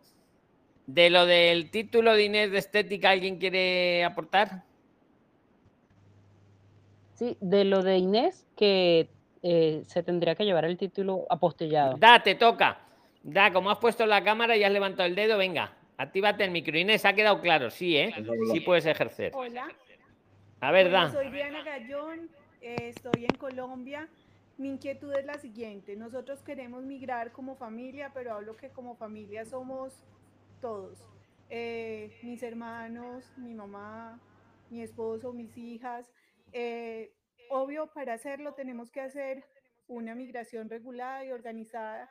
Y quería preguntar si podemos empezar a hacer desde ya un curso online, pero pensamos que antes de un año no alcanzaríamos a, a irnos entonces a hacer dos cursos y luego llegar a hacer las prácticas. ¿Eso tiene sentido o no tiene sentido? A ver, eh, todo tiene sentido en esta vida, pero si, si me hablas de figura... ¿Qué quieres decir, Inés? ¿Querías decir algo, Inés? Que te veo que pones otra vez el micro. Ay, sí, don Luis, me quería despedir, darles las gracias a todos por su apoyo, por sus consejos y, y contarle pues que me tocó agregarme al grupo por, por otra línea porque no sé por qué me expulsaron de la otra línea que tenía y no había forma de poderme unir. Entonces, para pedirles Pues, pues pórtate bien y reflexiona, a ver, porque, porque- yo, a ver, aquí hay varios administradores, yo no estoy las 24 horas ahí, Sí, pero no sé, yo no, respeto, a ver, yo- escuchar una cosa muy importante, yo a los administradores les doy un gran valor, os aseguro que son gente excepcional. Alguien me ha dicho, no, esto sí lo haces con ánimo de lucro porque YouTube te tiene que pagar, Luis. Sí, YouTube me paga y ¿sabéis lo que hago con el dinero de YouTube? se lo doy a los administradores. Y además, de forma bancarizada, ¿eh? Por si algún día alguien lo discute. O sea, eso que os quede claro. Entonces, te quiero decir que si algún, alguien nos echa, hombre, pueden haber errores, ¿eh? No, Pero no nada. pensar que aquí no estamos para ni patrón, aquí no estamos para perder el tiempo. Para eso hay muchos grupos tóxicos, hay que se pelean entre ellos. Uno dice una burrada, otro otra. No, aquí. ah, ent- Entonces, me parece muy bien que estés, Inés. Bienvenida de nuevo. Pero no sé, yo que sí, igual pusiste un. No sé, no sé lo que pasó, No, yo no nada, lo sé, ¿no? nada, Pero nada, que nada. no pasa nada, ya veo que lo has arreglado. Gracias, sí, darle las gracias a usted, don Luis, que Dios los bendiga a todos por sus, por sus aportes, por su ayuda, por sus consejos, porque la verdad, Hola, sobre eh, el NIE, por pocas las favor. personas Oye, Luisa, que está hablando Inés, que se está despidiendo Inés. Eh, y nada, caso omiso a las personas tóxicas, como usted dice, y no deje de colaborar y de ayudarnos a todos. Que Dios me los bendiga y muchas gracias. Bueno, pues un abrazo fuerte. Y, y escucha, cerraron los micros. Luisa, que también ha habido errores, diciendo que, que algún administrador ha echado a alguno que le ha querido silenciar y se le ha ido el dedo y le ha echado. Eso ha pasado, ¿eh? Pasó el otro día, no sé con quién. A ver, Da, ¿qué quieres decir? Venga, que- adelante, preséntate, Fabián.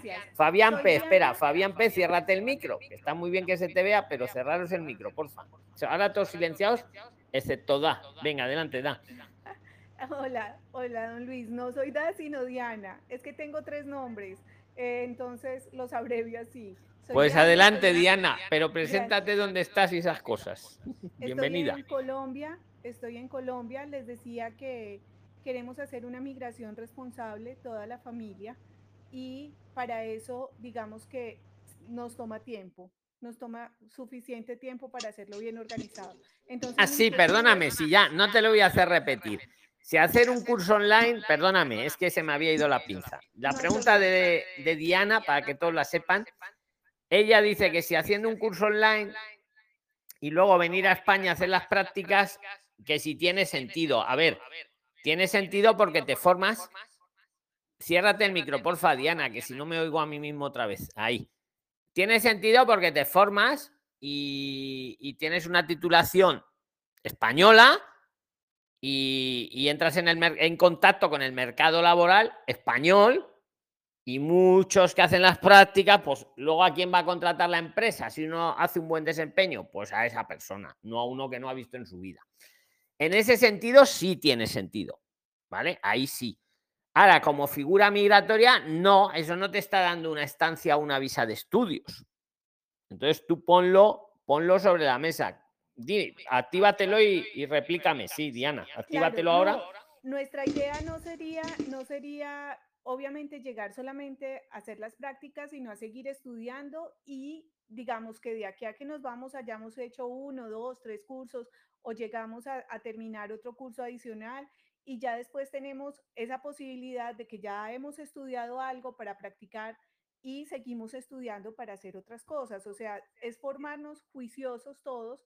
No queremos llegar a España a estorbar, todo lo contrario. Somos, digamos, una familia que, que, que ayudamos a empujar, que, ayudamos, que somos trabajadores, somos emprendedores, juiciosos y esa es la idea, hacerlo sin importar dónde estemos y máximo pues teniendo la idea de llegar a España a sumar y a multiplicar. Pues ahí Diana sí que le veo todo el sentido. Y, y bueno, y ahí visteis, por ejemplo, ayer en el vídeo a Demetrio. Él, él hizo eso. Y ahí está, y, y está trabajando y está feliz. Claro que sí, es que esa es la actitud. Esa es la actitud. Ahí tiene todo el sentido, Diana. Y lo que has dicho, efectivamente, pues yo te doy ahí el ok. Don A ver, mm, y quería en- hacerle una invitación. Don Luis, buenas tardes. A ver, Pablo, ¿qué has procesado ya? O bueno, espera, espera, espera, que acabe Diana, que no sé si la. ¿Quieres decir algo más, Diana? Don Luis, yo le quiero hacer una invitación. Yo lo quiero invitar a Colombia. Bueno, pues tomo nota de la invitación. Es Tomo, en serio. Es en tomo serio. nota, Yo- vale. Yo quiero que venga a Colombia porque eso tendría mucho más sentido eh, y coherencia para que usted entienda que en vivo y en directo qué es lo que estamos viviendo los colombianos, los venezolanos. Y yo sé que usted tiene un corazón grande y generoso y con ese corazón grande y generoso lo invito a que conozca aquí en vivo y en directo todo lo que vivimos. Bueno, pues tomo, Yo lo voy a recibir al aeropuerto. tomo nota, tomo nota, pero escuchad, no os centréis ahora en mí, que vamos a aprovechar el tiempo para vosotros, que es lo importante. Pero le agradezco mucho a Diana la invitación, tomo nota y a muchos de vosotros, porque si voy a Colombia os veré mucho y no lo descarto, ¿eh? No lo- muy buena idea, Diana, tomo buena nota, no lo descarto. A lo mejor no para mañana mismo, pero es muy buena idea, efectivamente, porque esto es mundial, esto es global, efectivamente. Igual, eh, bueno, vamos a seguir, ¿vale? En lo vuestro, que es lo importante. Mira, se está incorporando Juan José, que es un gran prisliner, un prisliner avanzado, por así decirlo. Le, le, Juan- le- le voy a dar prioridad porque de verdad que con Juan José vais a aprender un montón. Juan José, ¿quieres decir algo, amigo? Bienvenido de Argentina. No sé, uy, no, está manejando, está manejando. Buenas noches, buenas noches. No, estoy esperando a mi hijo que sale de trabajo. Eh, estoy aquí en Valencia ya hace un año. Y bueno, todos trabajando, estudiando, siguiendo el plan que nos trazamos desde Argentina, gracias a, a Prisline. Desde un primer momento eh, intervenimos, aprendimos y, y un poco también fuimos marcando camino. Me alegro de verte, amigo. Me alegro de verte un montón. La última noticia que tenía tú, tú ya es que estabas trabajando en atención al cliente o así, ¿verdad? Correcto, correcto. Ahora estoy trabajando en taquillas. Pues, pues es que de verdad me hace ilusión veros, seguiros, vuestros casos. Me acuerdo cuando Juan estaba con su familia en Argentina y lo que tuvo que luchar con ese consulado que, vamos, que ni siquiera le recibía. Y al final el defensor del pueblo cogió de las orejas al consulado y aquí está Juan y su familia. Es más, es más, después con el, con el defensor del pueblo, ¿te, re- te acuerdas que había hecho un escrito él con respecto a lo que era el- la situación de los inmigrantes en España? Y bueno, un poco creo que eso empujó a las nuevas leyes también que, se, que surgieron ahora, los nuevos procedimientos. Pues seguro, seguro, porque es que estas nuevas leyes parece que están calcadas de todo lo que hemos hablado en estos años en, en Zoom con todos vosotros. Parece que es que nos han estado tomando nota y efectivamente, to- Juan, pues amigo, cualquier Bueno. cosa que les quieras decir a los priliners y si- No, sí, eh, que no aflojen, que se preparen, que no, no, no crean que, que es fácil, pero tampoco es imposible. Eh, no se, no se fíen de cualquiera. eh, eh, lo único que los va a traer hasta acá y los va a mantener aquí es su trabajo, su trabajo y su inteligencia. Eh, lo que viene fácil eh, no termina siendo tan, tan barato ni sano después. Pues Juan, un fuertísimo abrazo, amigo. Que, que nada, que aquí estamos siempre, ¿eh? 24-7, para cualquier cosa. Bien, le, le dejo lugar a los que tienen dudas. Venga, ¿quién tiene una duda que diga su nombre? Luis, una aportación. Adelante, Paulo. Adelante. Sí, este, revisando la página de educación de Cataluña, hay un curso de formación de grado de acceso al grado superior y medio. Este curso tiene una duración de un año y es de presencial. Este curso aplica también para la estancia, te da una obtención de un certificado. Pues, pues también buena. Joder, es que tenéis un nivel vosotros que le dais vuelta a muchos profesionales, ¿eh? Os lo digo en serio. Muy buena la pregunta, porque, claro, lo que dice Paulo tiene miga, porque, claro, en la legislación te dice, no, tiene que ser un curso que conduzca a la obtención de un certificado, de un diploma, de una titulación. Claro, y él dice lo que ha dicho, ¿no? Mira, yo te respondo con un ejemplo. Yo conozco a un preliner que ha hecho la renovación de estudio, la ha hecho con una preparación para la universidad. Gracias a la nueva reforma que lo incluye. Antes no habría valido, ahora sí. Entonces, ¿qué va a hacer? Él quiere estudiar la universidad, pero para estudiar la universidad le hacen primero un examen para entrar a la universidad, que me parece que Doris también lo está haciendo. Entonces, le vale, le ha valido eso para la renovación de la estancia, Paulo. Yo pienso que sí, Esta- mi opinión, ¿eh? pero no soy gurú. Este estudio, si bien es cierto, ayuda para acceder a un grado superior o medio, sabiendo que tienes una calificación, bueno, baja, también serviría automáticamente para que accedas al trabajo o tienes que pedirla como es la ESO, otros estudios, ¿verdad? Mm, ahí ya te entiendo. Ahí yo creo que habría que pedirlo. Creo, si me equivoco, corregirme de verdad. Porque para eso tiene que ser una FP de nivel superior o más. Y yo creo que esto no es, no entra. Habría que pedirlo, pero oye, que pedirlo. A ver, hoy en día es un poco engorroso, pero yo creo que de aquí a unos meses va a ser fácil. O sea, la idea es que en enero entre una nueva unidad de gestión que pone el Estado para que todo esto vaya rápido. Y supongo que los empleadores también se van a poner las pilas, que no es para tanto, pero sí que hasta ahora ha sido engorroso. Pero yo creo que eso se va, se va a aligerar, Paulo, ¿eh? Yo, yo creo. Sí. ¿Alguien le quiere Relación- responder a Paulo de esto? Y luego le dejo la palabra, venga. Para yo, Juan, para visa de estudio, para, para estancia por estudios, eh, yo tenía entendido que cualquier eh, estudio hecho en un centro acreditado te sirve, sea lo que fuera.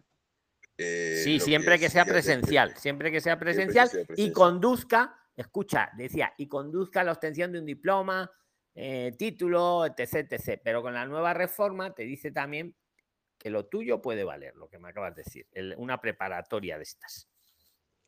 Entonces sí es válido para la estancia por Yo estudios. pienso que sí, ya te lo he dicho. Yo pienso, no soy gurú, no, pero yo opino que sí. De hecho, conozco a un preliner que lo ha que lo ha hecho con la preparación a la universidad. No es lo mismo, pero es parecido.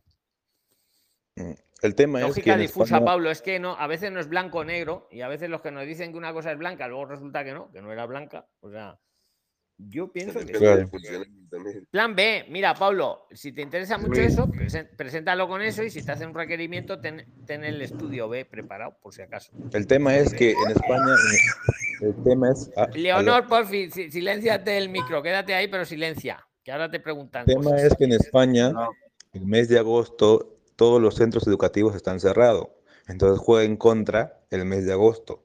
Más que todo sería entonces probar o, o hacer el, eh, a- atreverse a, como que después de la quincena de julio, y entrar esos documentos, ¿no? Como preinscripción y a ver qué pasa en septiembre, que es lo que salen las resoluciones de las plazas, me parece.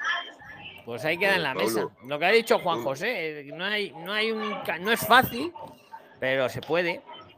Pero es que no, tampoco es un Este, camino. los institutos, nosotros el año pasado, cuando hicimos todo el tramiterío, lo empezamos en agosto precisamente, porque las clases empezaban el 8 de septiembre.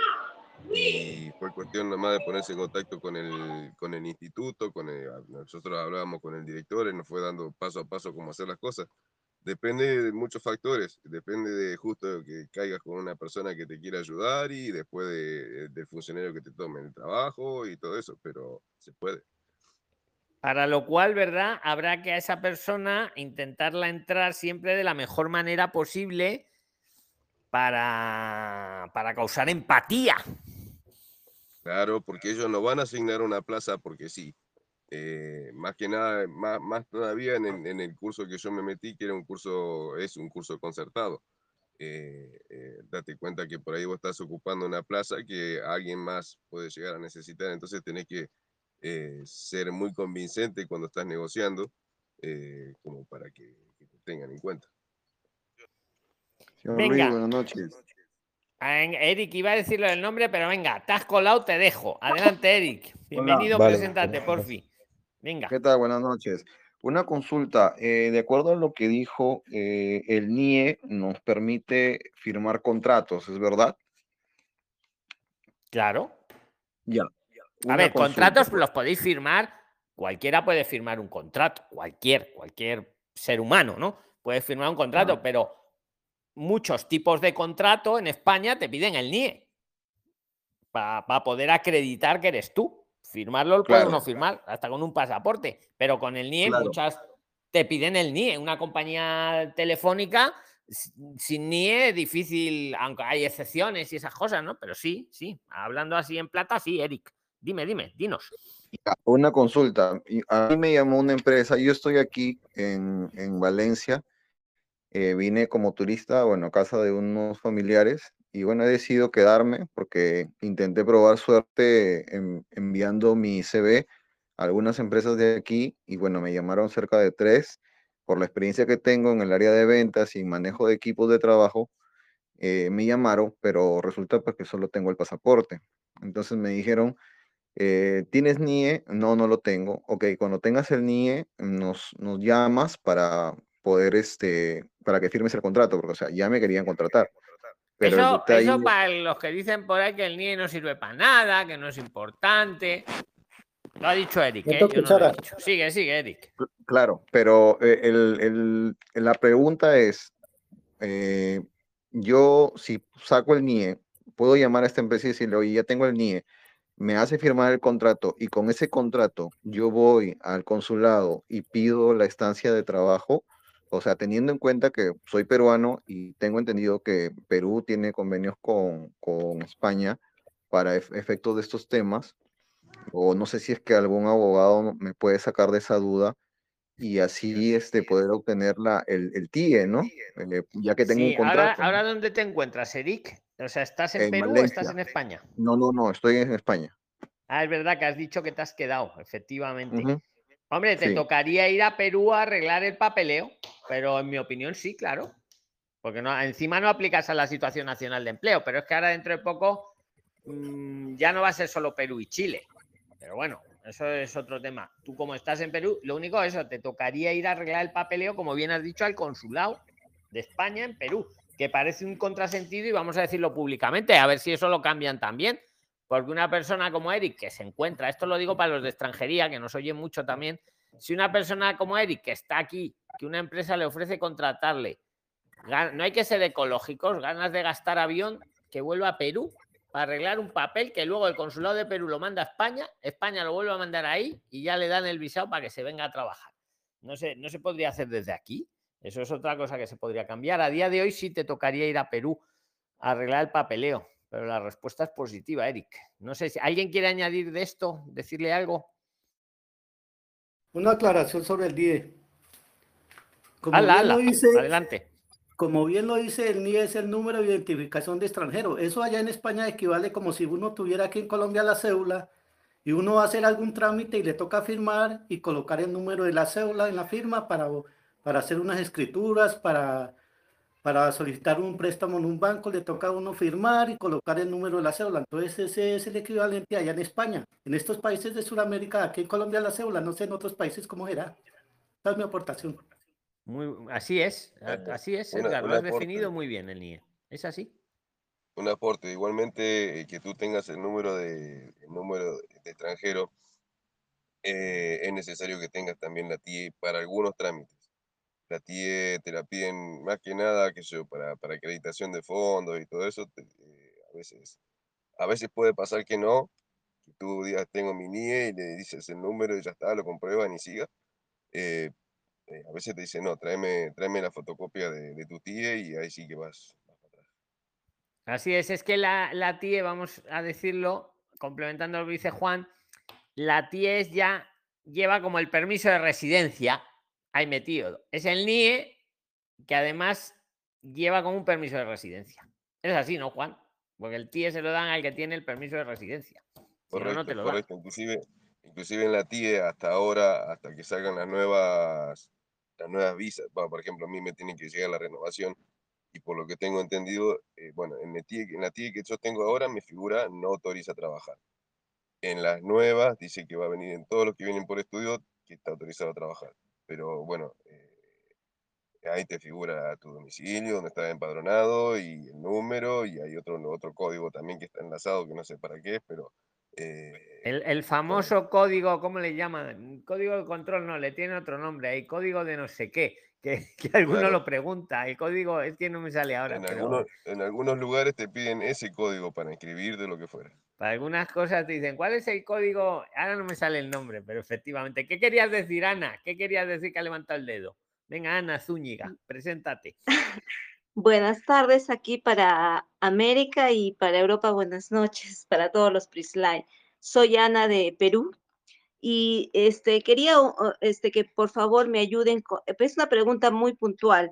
Yo estoy solicitando un visado no lucrativo. Ya tengo todos los documentos y tengo una cita ya para presentar todos mis papeles. Ana, Perú. un inciso, pues a, a- a tu lado tienes a Juan, que lo consiguió, el visado no lucrativo. Sigue, sigue. Sí, Eh, y- mi pregunta puntual es, en el, en el documento de, perdón, en el, eh, hay, hay que llenar dos solicitudes, una solicitud que es la X, la EX01, eh, y en la parte de arriba te, te piden poner el NIE, pero si recién estás solicitando, yo no tengo el NIE, tenía entendido que en el momento que me dan la visa ahí me dan mi NIE. ¿Qué la decís? ¿Quién la quiere ayudar a Ana? No, no, lo dejas vacío. Ana, lo dejas vacío. No, no llenes nada en la parte del. Ya. Estoy, estoy eh, Pero, yendo pero con un mi inciso, un inciso, un inciso, pero si tuviera NIE, sí lo deberías de poner. Ah, ah, claro que sí. Y, y- y en la parte número 3, este, dice domicilio a efectos de notificaciones. ¿Tengo que tener ya un domicilio en España? Supuestamente en el momento de tuviera- solicitar- solicitarla sí te lo piden. Tienes que tener, es como cuando nosotros pedimos la visa de estudio, nosotros tuvimos que completar, así, aún así haya sido una Airbnb, eh, tuvimos que pl- completar la- el domicilio en España.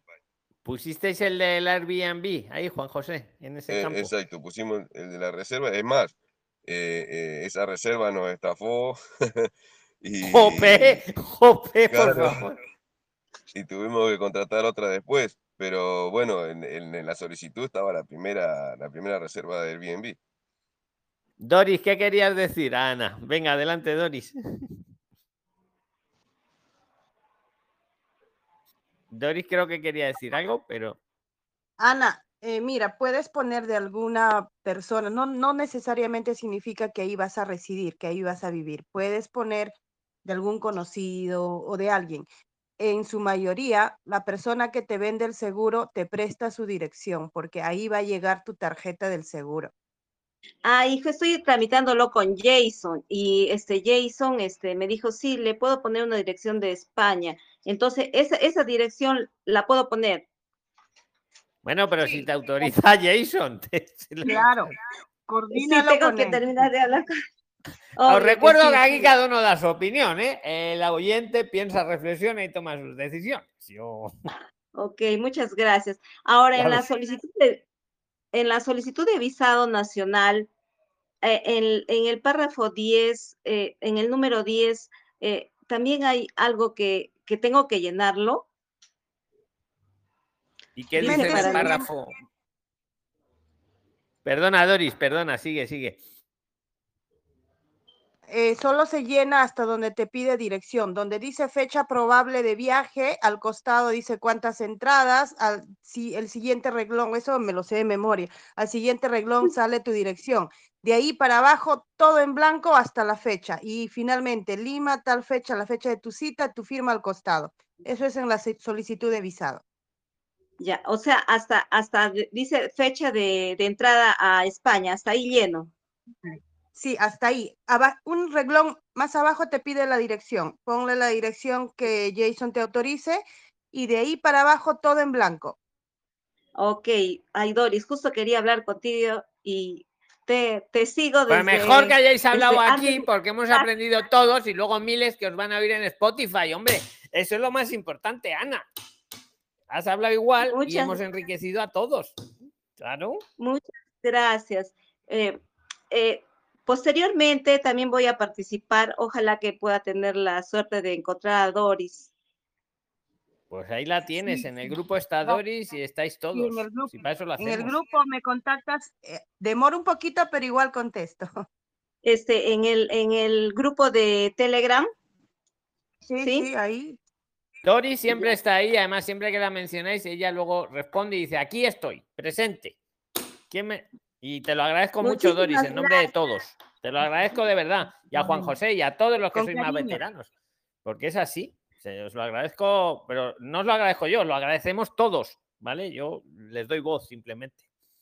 Ana, muchas gracias. Vale, muy bien. Vamos, te acabas de llevar una clase de cómo hacer esto del formulario, vamos, que, que hemos aprendido todos. Gracias a Doris. Solo me falta eso, solo me falta eso y espero verlos en, eh, eh, si Dios quiere, en enero a más tardar. Pues manténnos informados, estimada. Muchas gracias. Muchas gracias. Bendiciones. Igualmente, para todos. ¿Quién quiere la palabra? Que diga su nombre. Corre. Doris. Freddy. He oído primero a Doris. Ah, He oído un Doris ahí, luego Freddy. A ver, Doris. Eh, señor Luis, buenas noches y buenas noches a todos los clientes. Eh, Tengo una inquietud y es con respecto al, a las prácticas allá en España. Mi hija está haciendo- ¿me escuchas? Sí, es que Alexis, Alexis ha puesto el micro. Sigue, sigue, Doris, Silva, sigue. Eh, lo que pasa es que mi hija está haciendo un estudio, una tecnología que son dos años y con seis meses de prácticas. Y ella quiere saber si puede ir a hacer las prácticas allá. Está haciendo análisis de, y desarrollo de software. Entonces, esa sería Pues mira, mi te respondo rápido. Si las prácticas son de menos de 90 días, ¿de qué país viene ella? De Medellín, Colombia. Vale, pues como Medellín, como Colombia no necesita visa de turismo, si las prácticas son de menos de 90 días, sí, puede venir perfectamente. Si son más, tendrá que pedir eh, alguna estancia o un Las por seis meses. Ah, claro, si son por seis meses, no te había escuchado esa parte. Entonces tiene que pedir o una visa o una estancia, una vez aquí. Por ejemplo. Ah, ok. Muchas gracias. Muy amable. Un saludo, Doris. ¿Quién era el segundo que tomó la palabra? Que ya no me acuerdo su nombre, era un chico. Bueno, pues lo volvemos a hacer. Venga, el primero que diga su nombre. Ah, no, era. Alexis. No sé muy- Bueno, mira, Alexis, Freddy y Rosario. Venga, que además estáis justos. Venga, Alexis, pero venga, Alexis, luego a Freddy y luego Rosario. Muy buenas, muy buenas noches ya para ustedes. Gracias por, por el servicio. Tengo que agradecer públicamente a toda la, la, a la ayuda que brindan y en especial también a Doris, que hoy día en la mañana se dio el tiempo de llamarme tempranito para poder conversar. Tengo, tengo unas preguntas. Yo estoy evaluando el poder emigrar junto con mi familia. Nosotros somos cinco. Creo, creo que podemos hacer lo que es la visa no lucrativa. Precisamente por eso fue la conversación que tuve con Doris. Ahora, el tema de la visa no lucrativa hay algo que me llama la atención siempre y cuando sea que se tenga que demostrar no solamente que tengas los fondos, sino el origen de los fondos, que en mi caso podría ser por una cesantilla que tuve un empleo, podría ser ahorros familiares, pero adicionalmente a eso también demostrar cómo voy a obtener fondos después del primer año que voy a estar residiendo, siempre y cuando se me dé la oportunidad de ir. Esa es una. O sea, me van a pedir cómo te vas a mantener después del primer año, ya sea que me regrese, o sea, que me quede, que gestione un permiso de permanencia posterior. A ver, te van a pedir el primer año. Luego ya cuando renueves te pedirán lo del segundo. Pero Ya, perfecto. El primer año- el primero, Alexis. Perfecto, el primer año, por eso digo, el primer año ya tengo los fondos ahorrados para nosotros que somos cinco. O sea, tengo los fondos ahorrados y un poquito más. Ahora, me van a pedir de repente de dónde tengo esos fondos. Me van a decir, oye, esos fondos son porque, porque has vendido tu carro, porque has ahorrado toda tu vida. Sí, eso es posible. Sí, eso sí es posible que te lo pidan, sí, pero. Ya. Sí. Y después de eso- aportación. Pues, Igualmente, Después- si vendiste tu carro o tu casa. Pablo, fuera, déjale, déjale a Alexis que acabe, hombre, la pregunta. Sí, Alexis. Venga. No, perfecto, gracias. No, está bien. Y era Juan José, creo que está ahí tratando de ayudarme y, y gracias por ello. Ahora, entonces, después del primer año ya no me van a pedir eso. Sin embargo, sí me podrían decir de dónde voy a obtener fondos, porque se supone que todo ese año voy a estar gastando el dinero que he presentado. No queda congelado, ¿cierto? Vale, pues que te lo diga Juan José. Venga, no te había visto, Juan José, que estabas por abajo. Sí, Mira, eh, tengo, tengo un compañero que también hizo lo mismo y él llegó aquí y se puso a trabajar en B. Eh, para el momento, es- o sea, es como que cuanto menos toques ese dinero que tienes ahorrado eh, eh, ese año que estés, ese primer año que estés aquí, mejor. Porque, claro, obviamente cuando tú vayas a renovar te van a pedir que presentes nuevamente los fondos y si no los tienes, eh, te van a denegar la, la, la, eh, la visa o la estancia. Perfecto, sí, gracias, porque también sí, sí, Perdón. sí, sí. Ah, bueno, estaba diciendo que porque después del primer año podría gestionar un cambio que me permita trabajar después del primer año, estando allá. Ahí ya me hago aguas. eh, no, no sé sí, muy bien, sí que, es, o sea, sí que es posible, Juan. Sí, sí, sí es posible. Vamos, de hecho lo hace Claro. mucho, porque es que eh, con la no lucrativa, a partir del primer año, si la quieres renovar, te piden renovar por dos. Entonces es el doble. Pero hay un truco que no es un truco, es lo que dice la ley. Puedes modificar para una residencia y trabajo. Juan, ¿no te sabes tú eso? No, no, no, porque yo vine con visa de estudios. Yo vine. Eso. Ah, yo creía que había venido al final con no lucrativa. No, no, ah, no, vale, no, vale, no vale. lucrativa, ayudé a un compañero de Rosario a venirse y ahí está él, eh, ahora que lo estaba renovando también. Pero claro, eh, el que viene con no lucrativa tiene esa ventaja que puede en cualquier, o sea, una vez que se vence cambiar a, a visa por trabajo. Alexis, toma nota de eso que acaba de decir Juan. puedes cambiar. Perdón, perdón. Puede- puedes cambiar. Si el que venga con visa no lucrativa, bueno, y Dori lo, lo va a hacer, igual ella nos puede ilustrar. Eh, al año siguiente tenéis dos opciones: o renovar por dos años más de no lucrativa, que ahí te piden el doble de fondo, o modificar a residencia y trabajo. ¿Qué- ¿Es de esto, Leonardo, lo que quieres decir? ¿Que has levantado el dedo? Sí, sí, don Luis. Buena, buena. Pues venga, preséntate. eh, eh, Venga, si es de esto, adelante, bienvenido. Buenas tardes a todos de acá, venezolano en Perú. Eh, es precisamente sobre eso que estaban conversando. Eh, yo puedo ir con, con una visa lucra- no lucrativa, pero puedo cambiar como, como autónomo al año. Si pudieran ayudarme. Sí, sí. Es lo que estamos diciendo. Puedes modificar a una residencia y trabajo y en más. Alexis y Leonardo y todos los que interesados en esto, lo podéis hacer, iniciar el trámite a los 10 meses. Ya, pero mi- mi- De hecho, es lo aconsejable, iniciar el trámite cuando ya han pasado 10 meses que estáis con la no lucrativa. Lo podéis hacer ya, iniciarlo o hasta 90 días después de que se terminó. Y ya vas a tener NIE, TIE y todo, todo Vas normalizado. a tener todo, todo, todo. Perfecto, no, gracias. Sí, porque una de las alternativas es esa, que es la, la que entre comillas se parece más completa para nosotros, siempre y cuando sea aprobada, ¿no? Eh, en caso No, a ver, te la prueban fácil. Lo difícil de esa es eh, lo que tú has dicho, tener el dinero. Eso es lo difícil, que no hay que dárselo a nadie, pero hay que enseñarlo. Y en, y en el peor de los casos, demostrar el origen de ese dinero. Es la pero el que tenga el dinero y lo pueda acreditar, yo creo que es de las más, junto con la estancia o la visa de estudio, yo creo que son las más sencillas de conseguir. No sé qué opina Doris, que quería meter cuchara. Doris Castillón. Sí, a- el- Alexis, eh, como dice eh, él, eh, hablamos tempranito porque apenas se despertó, hablamos con él, totalmente gratuito. Te dije, como somos Prixline, toda la información que puedas, ¿por qué no? Ayudar a los que hacen su proceso solo, en- encantado. Eh, Me faltó quizá decirte de que ellos te miran el primer año porque el primer año te están dando el visado. Después de, termi- de terminado ese año, ellos no. Se entiende, se entiende que vas a renovar o que vas a regresar a tu país o que vas a modificar, pero ya ellos no, no, ni siquiera te preguntan después del año qué vas a hacer o qué- de qué vas a vivir. No, Confían, confían ya en ti, ¿no? Por usar otro, otra terminología, no, Doris. ya, ya no, ya no, ya no te preguntan absolutamente nada para después de ese año de residencia. Pues ahí queda dicho, ahí queda dicho. Alexis, ¿quieres decir algo más o paso a Rosario y luego Freddy, que era lo que habíais pedido? no, agradecer a todos por la participación y por la ayuda y ténganme paciencia porque voy a tener muchas más preguntas más adelante.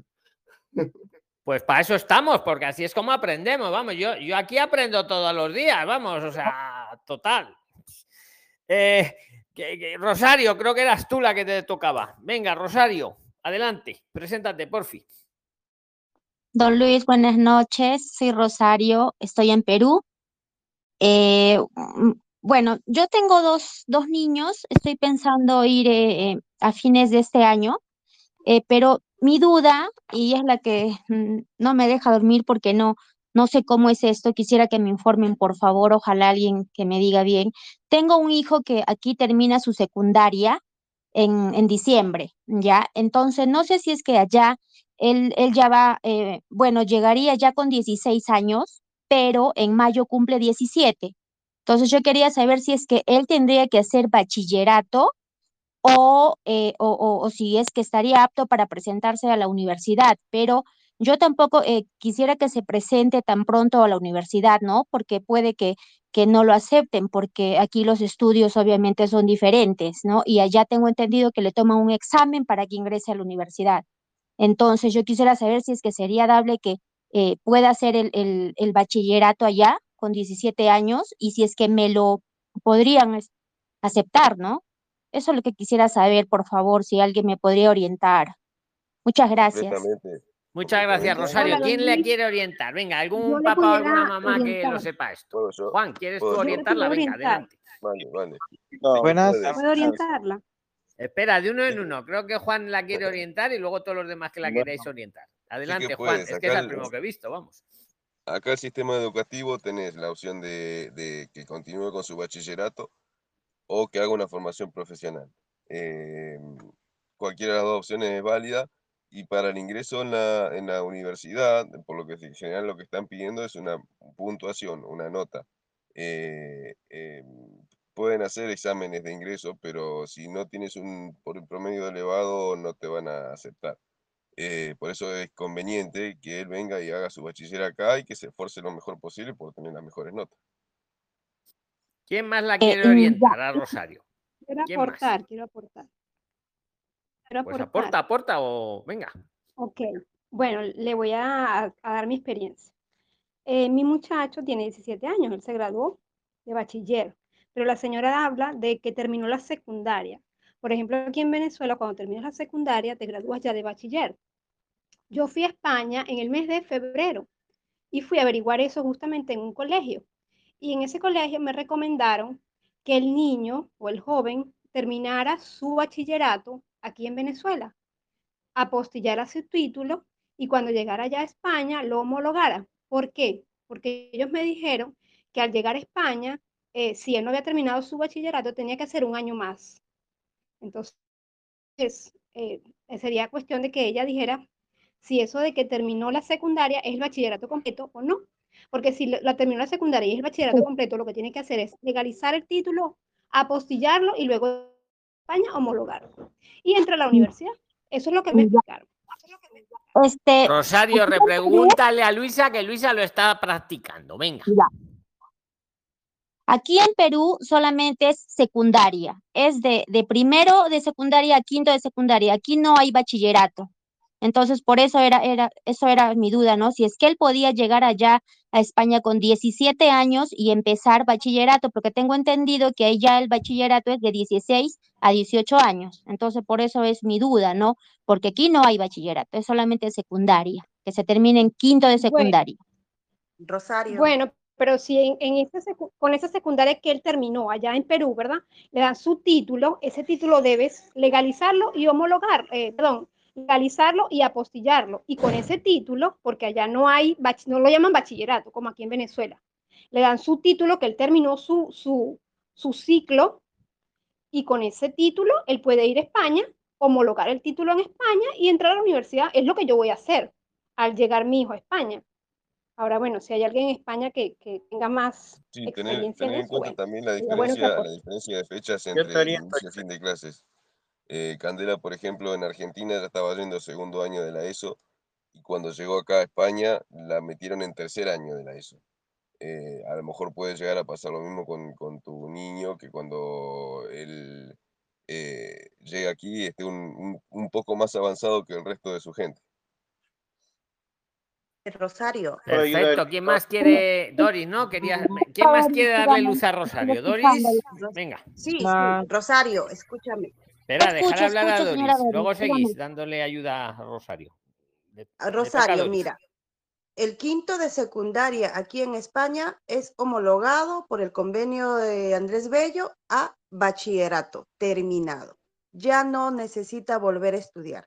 Ahora, si tu temor es por el nivel académico, por el nivel de estudios, te comprendo perfectamente porque también soy peruana y lo mismo hice con mi hija.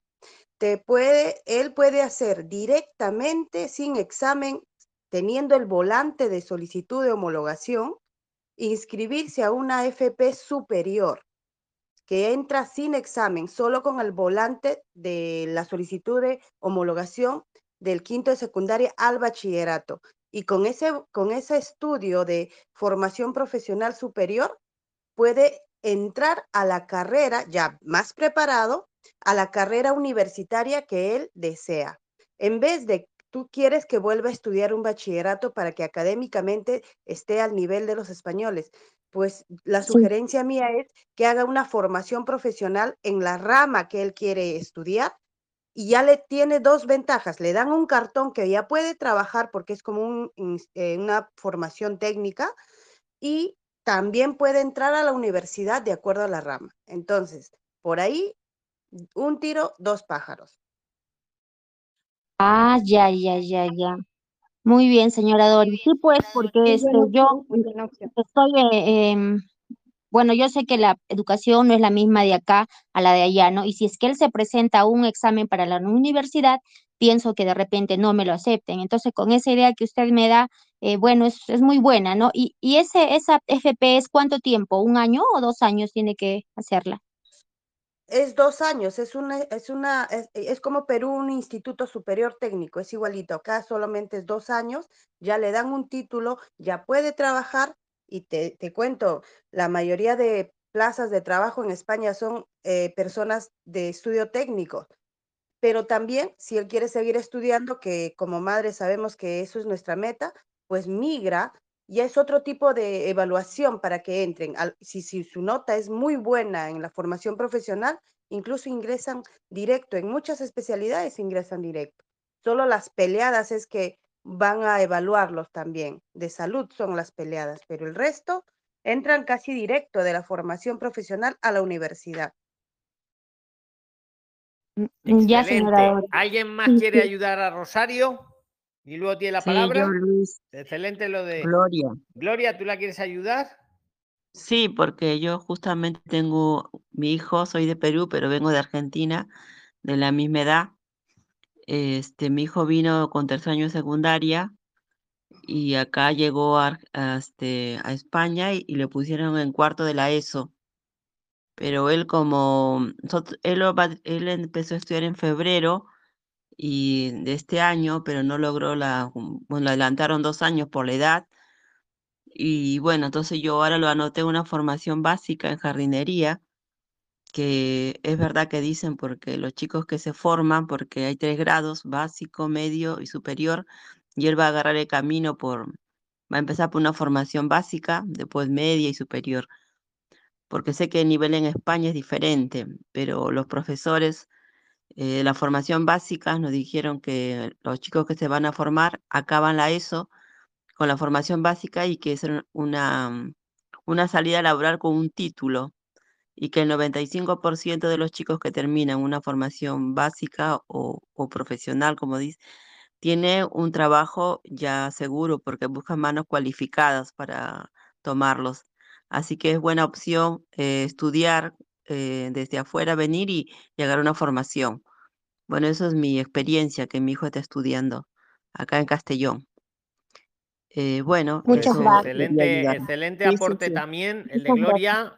Rosario, vamos, te está llevando mm, información total. ¿Alguien quiere más aportar a Rosario? Buenas, Cristian, adelante, Cristian, que han levantado la mano. ¿qué tal? Muy buenas, Bienvenido, preséntate. buenas noches. Mi nombre es Cristian Pérez de Perú. Nada, yo recién acabo de terminar de apostillar los documentos. Este, cualquier cosita me consultas, ya que lo más difícil es el, los documentos del colegio que te entreguen. Pues no, si lo he terminado de un solo colegio, que pase por Lugel, ¿no? Que pase por el Ministerio de Educación. Y el apostillamiento que acá en Trujillo, bueno, yo soy acá de provincia, te lo hacen en tres minutos el apostillamiento. Y posteriormente, pues estoy viendo el trámite también de, de la homologación para buscar la estancia por estudio, pues, ¿no? Que es una buena opción que te ha recomendado ahí, pues, la señora Doris, pues, ¿no? Y los demás compañeros. Ok, muchas gracias a todos. Muchísimas gracias. Yo lo que les comentaba era, era porque mi hijo quiere estudiar aquí ingeniería civil en universidad. Entonces, por eso es mi gran duda, ¿no? Porque yo, yo quiero que él estudie esa, esa carrera que él quiere, pero obviamente que allá para ingresar debe ser un poco más difícil, ¿no? Porque no es la misma educación. Pero bueno, ya tengo esos datos que me han dado y, y bueno, si es que tengo otra duda ya los estaré molestando. Muchas gracias, bendiciones a todos. Que- Gracias, don no Luis. molesta, Siempre- Rosario, no molestáis ninguno. Para eso lo hacemos. Esto es un conversatorio, para eso es, para conversar. El primero que Ok. diga su nombre tiene la palabra. Gloria. Esto. Adelante, Gloria. Luis, a bueno, Luis. No, yo quería contar una experiencia. Que la- a- ha perdido a la vez- palabra Gloria. Pero nos Sí, queda poco quería tiempo contar ya. una Gloria. experiencia y a la vez que, que surjan que- que dudas y cuando A ver, nos preguntas. silenciamos para escuchar a Gloria, por fin, que ah, es la Sí. que ha ganado. Yo darle Sí, luego sí, al sí. replay. Bueno, Pues yo, no, yo quería contar una experiencia y a la vez que surjan dudas y preguntas. Bueno, tengo a mi hija que está embarazada de ocho meses y, do- y dos semanas, ya está próximo a dar a luz y hemos ido al registro civil porque es nacionalidad argentina y mi yerno es peruano. Y hemos ido al registro civil y resulta que le hemos preguntado a la persona cómo podemos realizar para el tema de la na- nacionalización del niño para que el niño sea español. Y nos dijeron ahí que primeramente tenemos que ir a registrarlo en, este, de nuestro país. Y yo le dije que no porque tengo entendido que, que España adopta al niño eh, por simple, simple presunción puede ser español. Y me dijo que no, que no, que tiene primero tiene que ser peruano y argentino. Y ahí surgió como una, una, una, una pelea, pero como yo le decía que, que no es así, y él me decía que no, primero lo anotas como peruano y como argentino, al año vienen y recién va a ser español, que nosotros hacíamos trampa, que lo que estamos haciendo está mal, y yo sabía que no, no es así, por eso eso quería que ustedes me dieran aportes, ideas, este, sé que lo, se puede anotar, con, tenemos que ir al, allá al consulado peruano y argentino y traer ese documento que se llama no escripto y con eso se puede él anotar como español. Eso quería contar mi experiencia. A ver, vamos a ver. eh, Perú y. Argentina. Sí, Exacto, Perú y Argentina, sus, los dos países no reconocen. sí, Tienes tu razón, vamos, te lo digo rápido. Tienes tú la razón. ¿Por qué? Porque tanto Perú como Argentina no reconocen a los nacidos fuera de su territorio nacional. ¿Vale? Entonces, como Perú y Argentina, y Bolivia, y Colombia, y Costa Rica, y Cuba, y Paraguay, Panamá y Uruguay, para que se quede grabado, todos esos países, no reconocen a las personas nacidas fuera de su territorio, España les da la nacionalidad por simple presunción, como tú muy bien has, eh, has dicho, has defendido y es el, es el caso. Entonces, no, esa persona no sé quién sería o te informó mal, pero tienes tú la razón, no hay que, no hay que hacer todo eso que te ha dicho, ¿vale? sí, es No, no el es el mismo caso, eso registro. sería para nacidos de otro. Claro, es la persona que nos va a atender para tramitar el documento. Pues, pues ¿dónde, que para que quede grabado, ¿dónde ha sido eso? Esto ha sido en Benicarló, que pertenece a Castellón. Pero que ha sido en el registro civil de El Benicarló registro o civil de Benicarló, que acá pertenece a- al pueblo, ¿sí? Pues Fuimos a mañana averiguar. cuando tú puedas, escucha, tienes toda la razón. Vamos, yo te lo digo convencido. Yo, mi opinión, o sea, también es que estoy además te lo he estado mirando mientras hablabas, me he ido al listado de los países y tanto Argentina como Perú, lo, lo que te ha explicado es para otros, para el que nace en España, pero no es de esos países. ¿Vale? Porque ahí es distinto. Ahí es cierto que un nació en España, si está un año, pero no es tu caso. Escucha, Sí. eh, cuando puedas vuelve, Gloria, y le Mm. dices que, que no es así, que, que si quiere que pongas una queja en el defensor del pueblo, que no es lo que quieres Sí. hacer, pero o, o a Eso ver si, estaba por o sea, es decirle, que- Luis. Si seguía insistiendo, yo le iba a decir, bueno, voy a quejarme al defensor del pueblo. Bueno, pero tampoco te dijo- pelees. O sea, escucha, a la vez que te digo lo primero, te recuerdo lo que ha dicho Juan José muy bien. La empatía también, vosotros cuando hagáis estas negociaciones o estas evangelizaciones, no sé cómo llamarlo, eh, te- intentar tener empatía. A ver, lo que os digo una cosa, mira, os voy a dar un dato. ¿Sabes lo que pasa? Que hay funcionarios de carrera y esos son buenos y saben lo que hacen y trabajan muy bien. Pero también es cierto que la administración española, los responsables políticos, eh, están contratando a veces a personas que no son funcionarios de carrera. Cogen a uno, le forman, o es que a veces ni le forman, y le ponen ahí tres meses trabajando en el registro que sea, donde sea, y claro, esa persona no está formada. Me explico, eso está pasando a día de hoy en España. Muchos de los que están eh, haciendo de funcionarios no son funcionarios, son, pues sí, les han contratado ahí para tres meses, para seis meses y no les han formado, les han formado mal, que lo sepáis, ¿vale? Entonces te toca, pero negocia, intenta con empatía, pero también sacando un poco las garras. Tienes razón, Gloria, o sea, tal cual. Prilines, Prilines, va a ser la una de la madrugada en España. Llevamos dos horas. Gracias, Primero. muchas gracias a todos, a Gloria y a todos los que los que lo habéis escuchado, los que lo escucháis luego en Spotify. Os pido las cinco estrellas, por favor. Si os ha gustado en cualquier plataforma de podcast, os agradezco mucho a todos los que habéis estado en vivo, en directo, tal cual se ha grabado. Ahora os pongo el audio completo. De Luis. los 26.000 Don Prilines. Luis. Gracias, don Luis, muy amable. Muchas gracias a todos y se- seguimos chateando, seguid chateando vosotros. Un abrazo, Prilines. Gracias. Buenas noches y que descansen. Chao, chao. Gracias.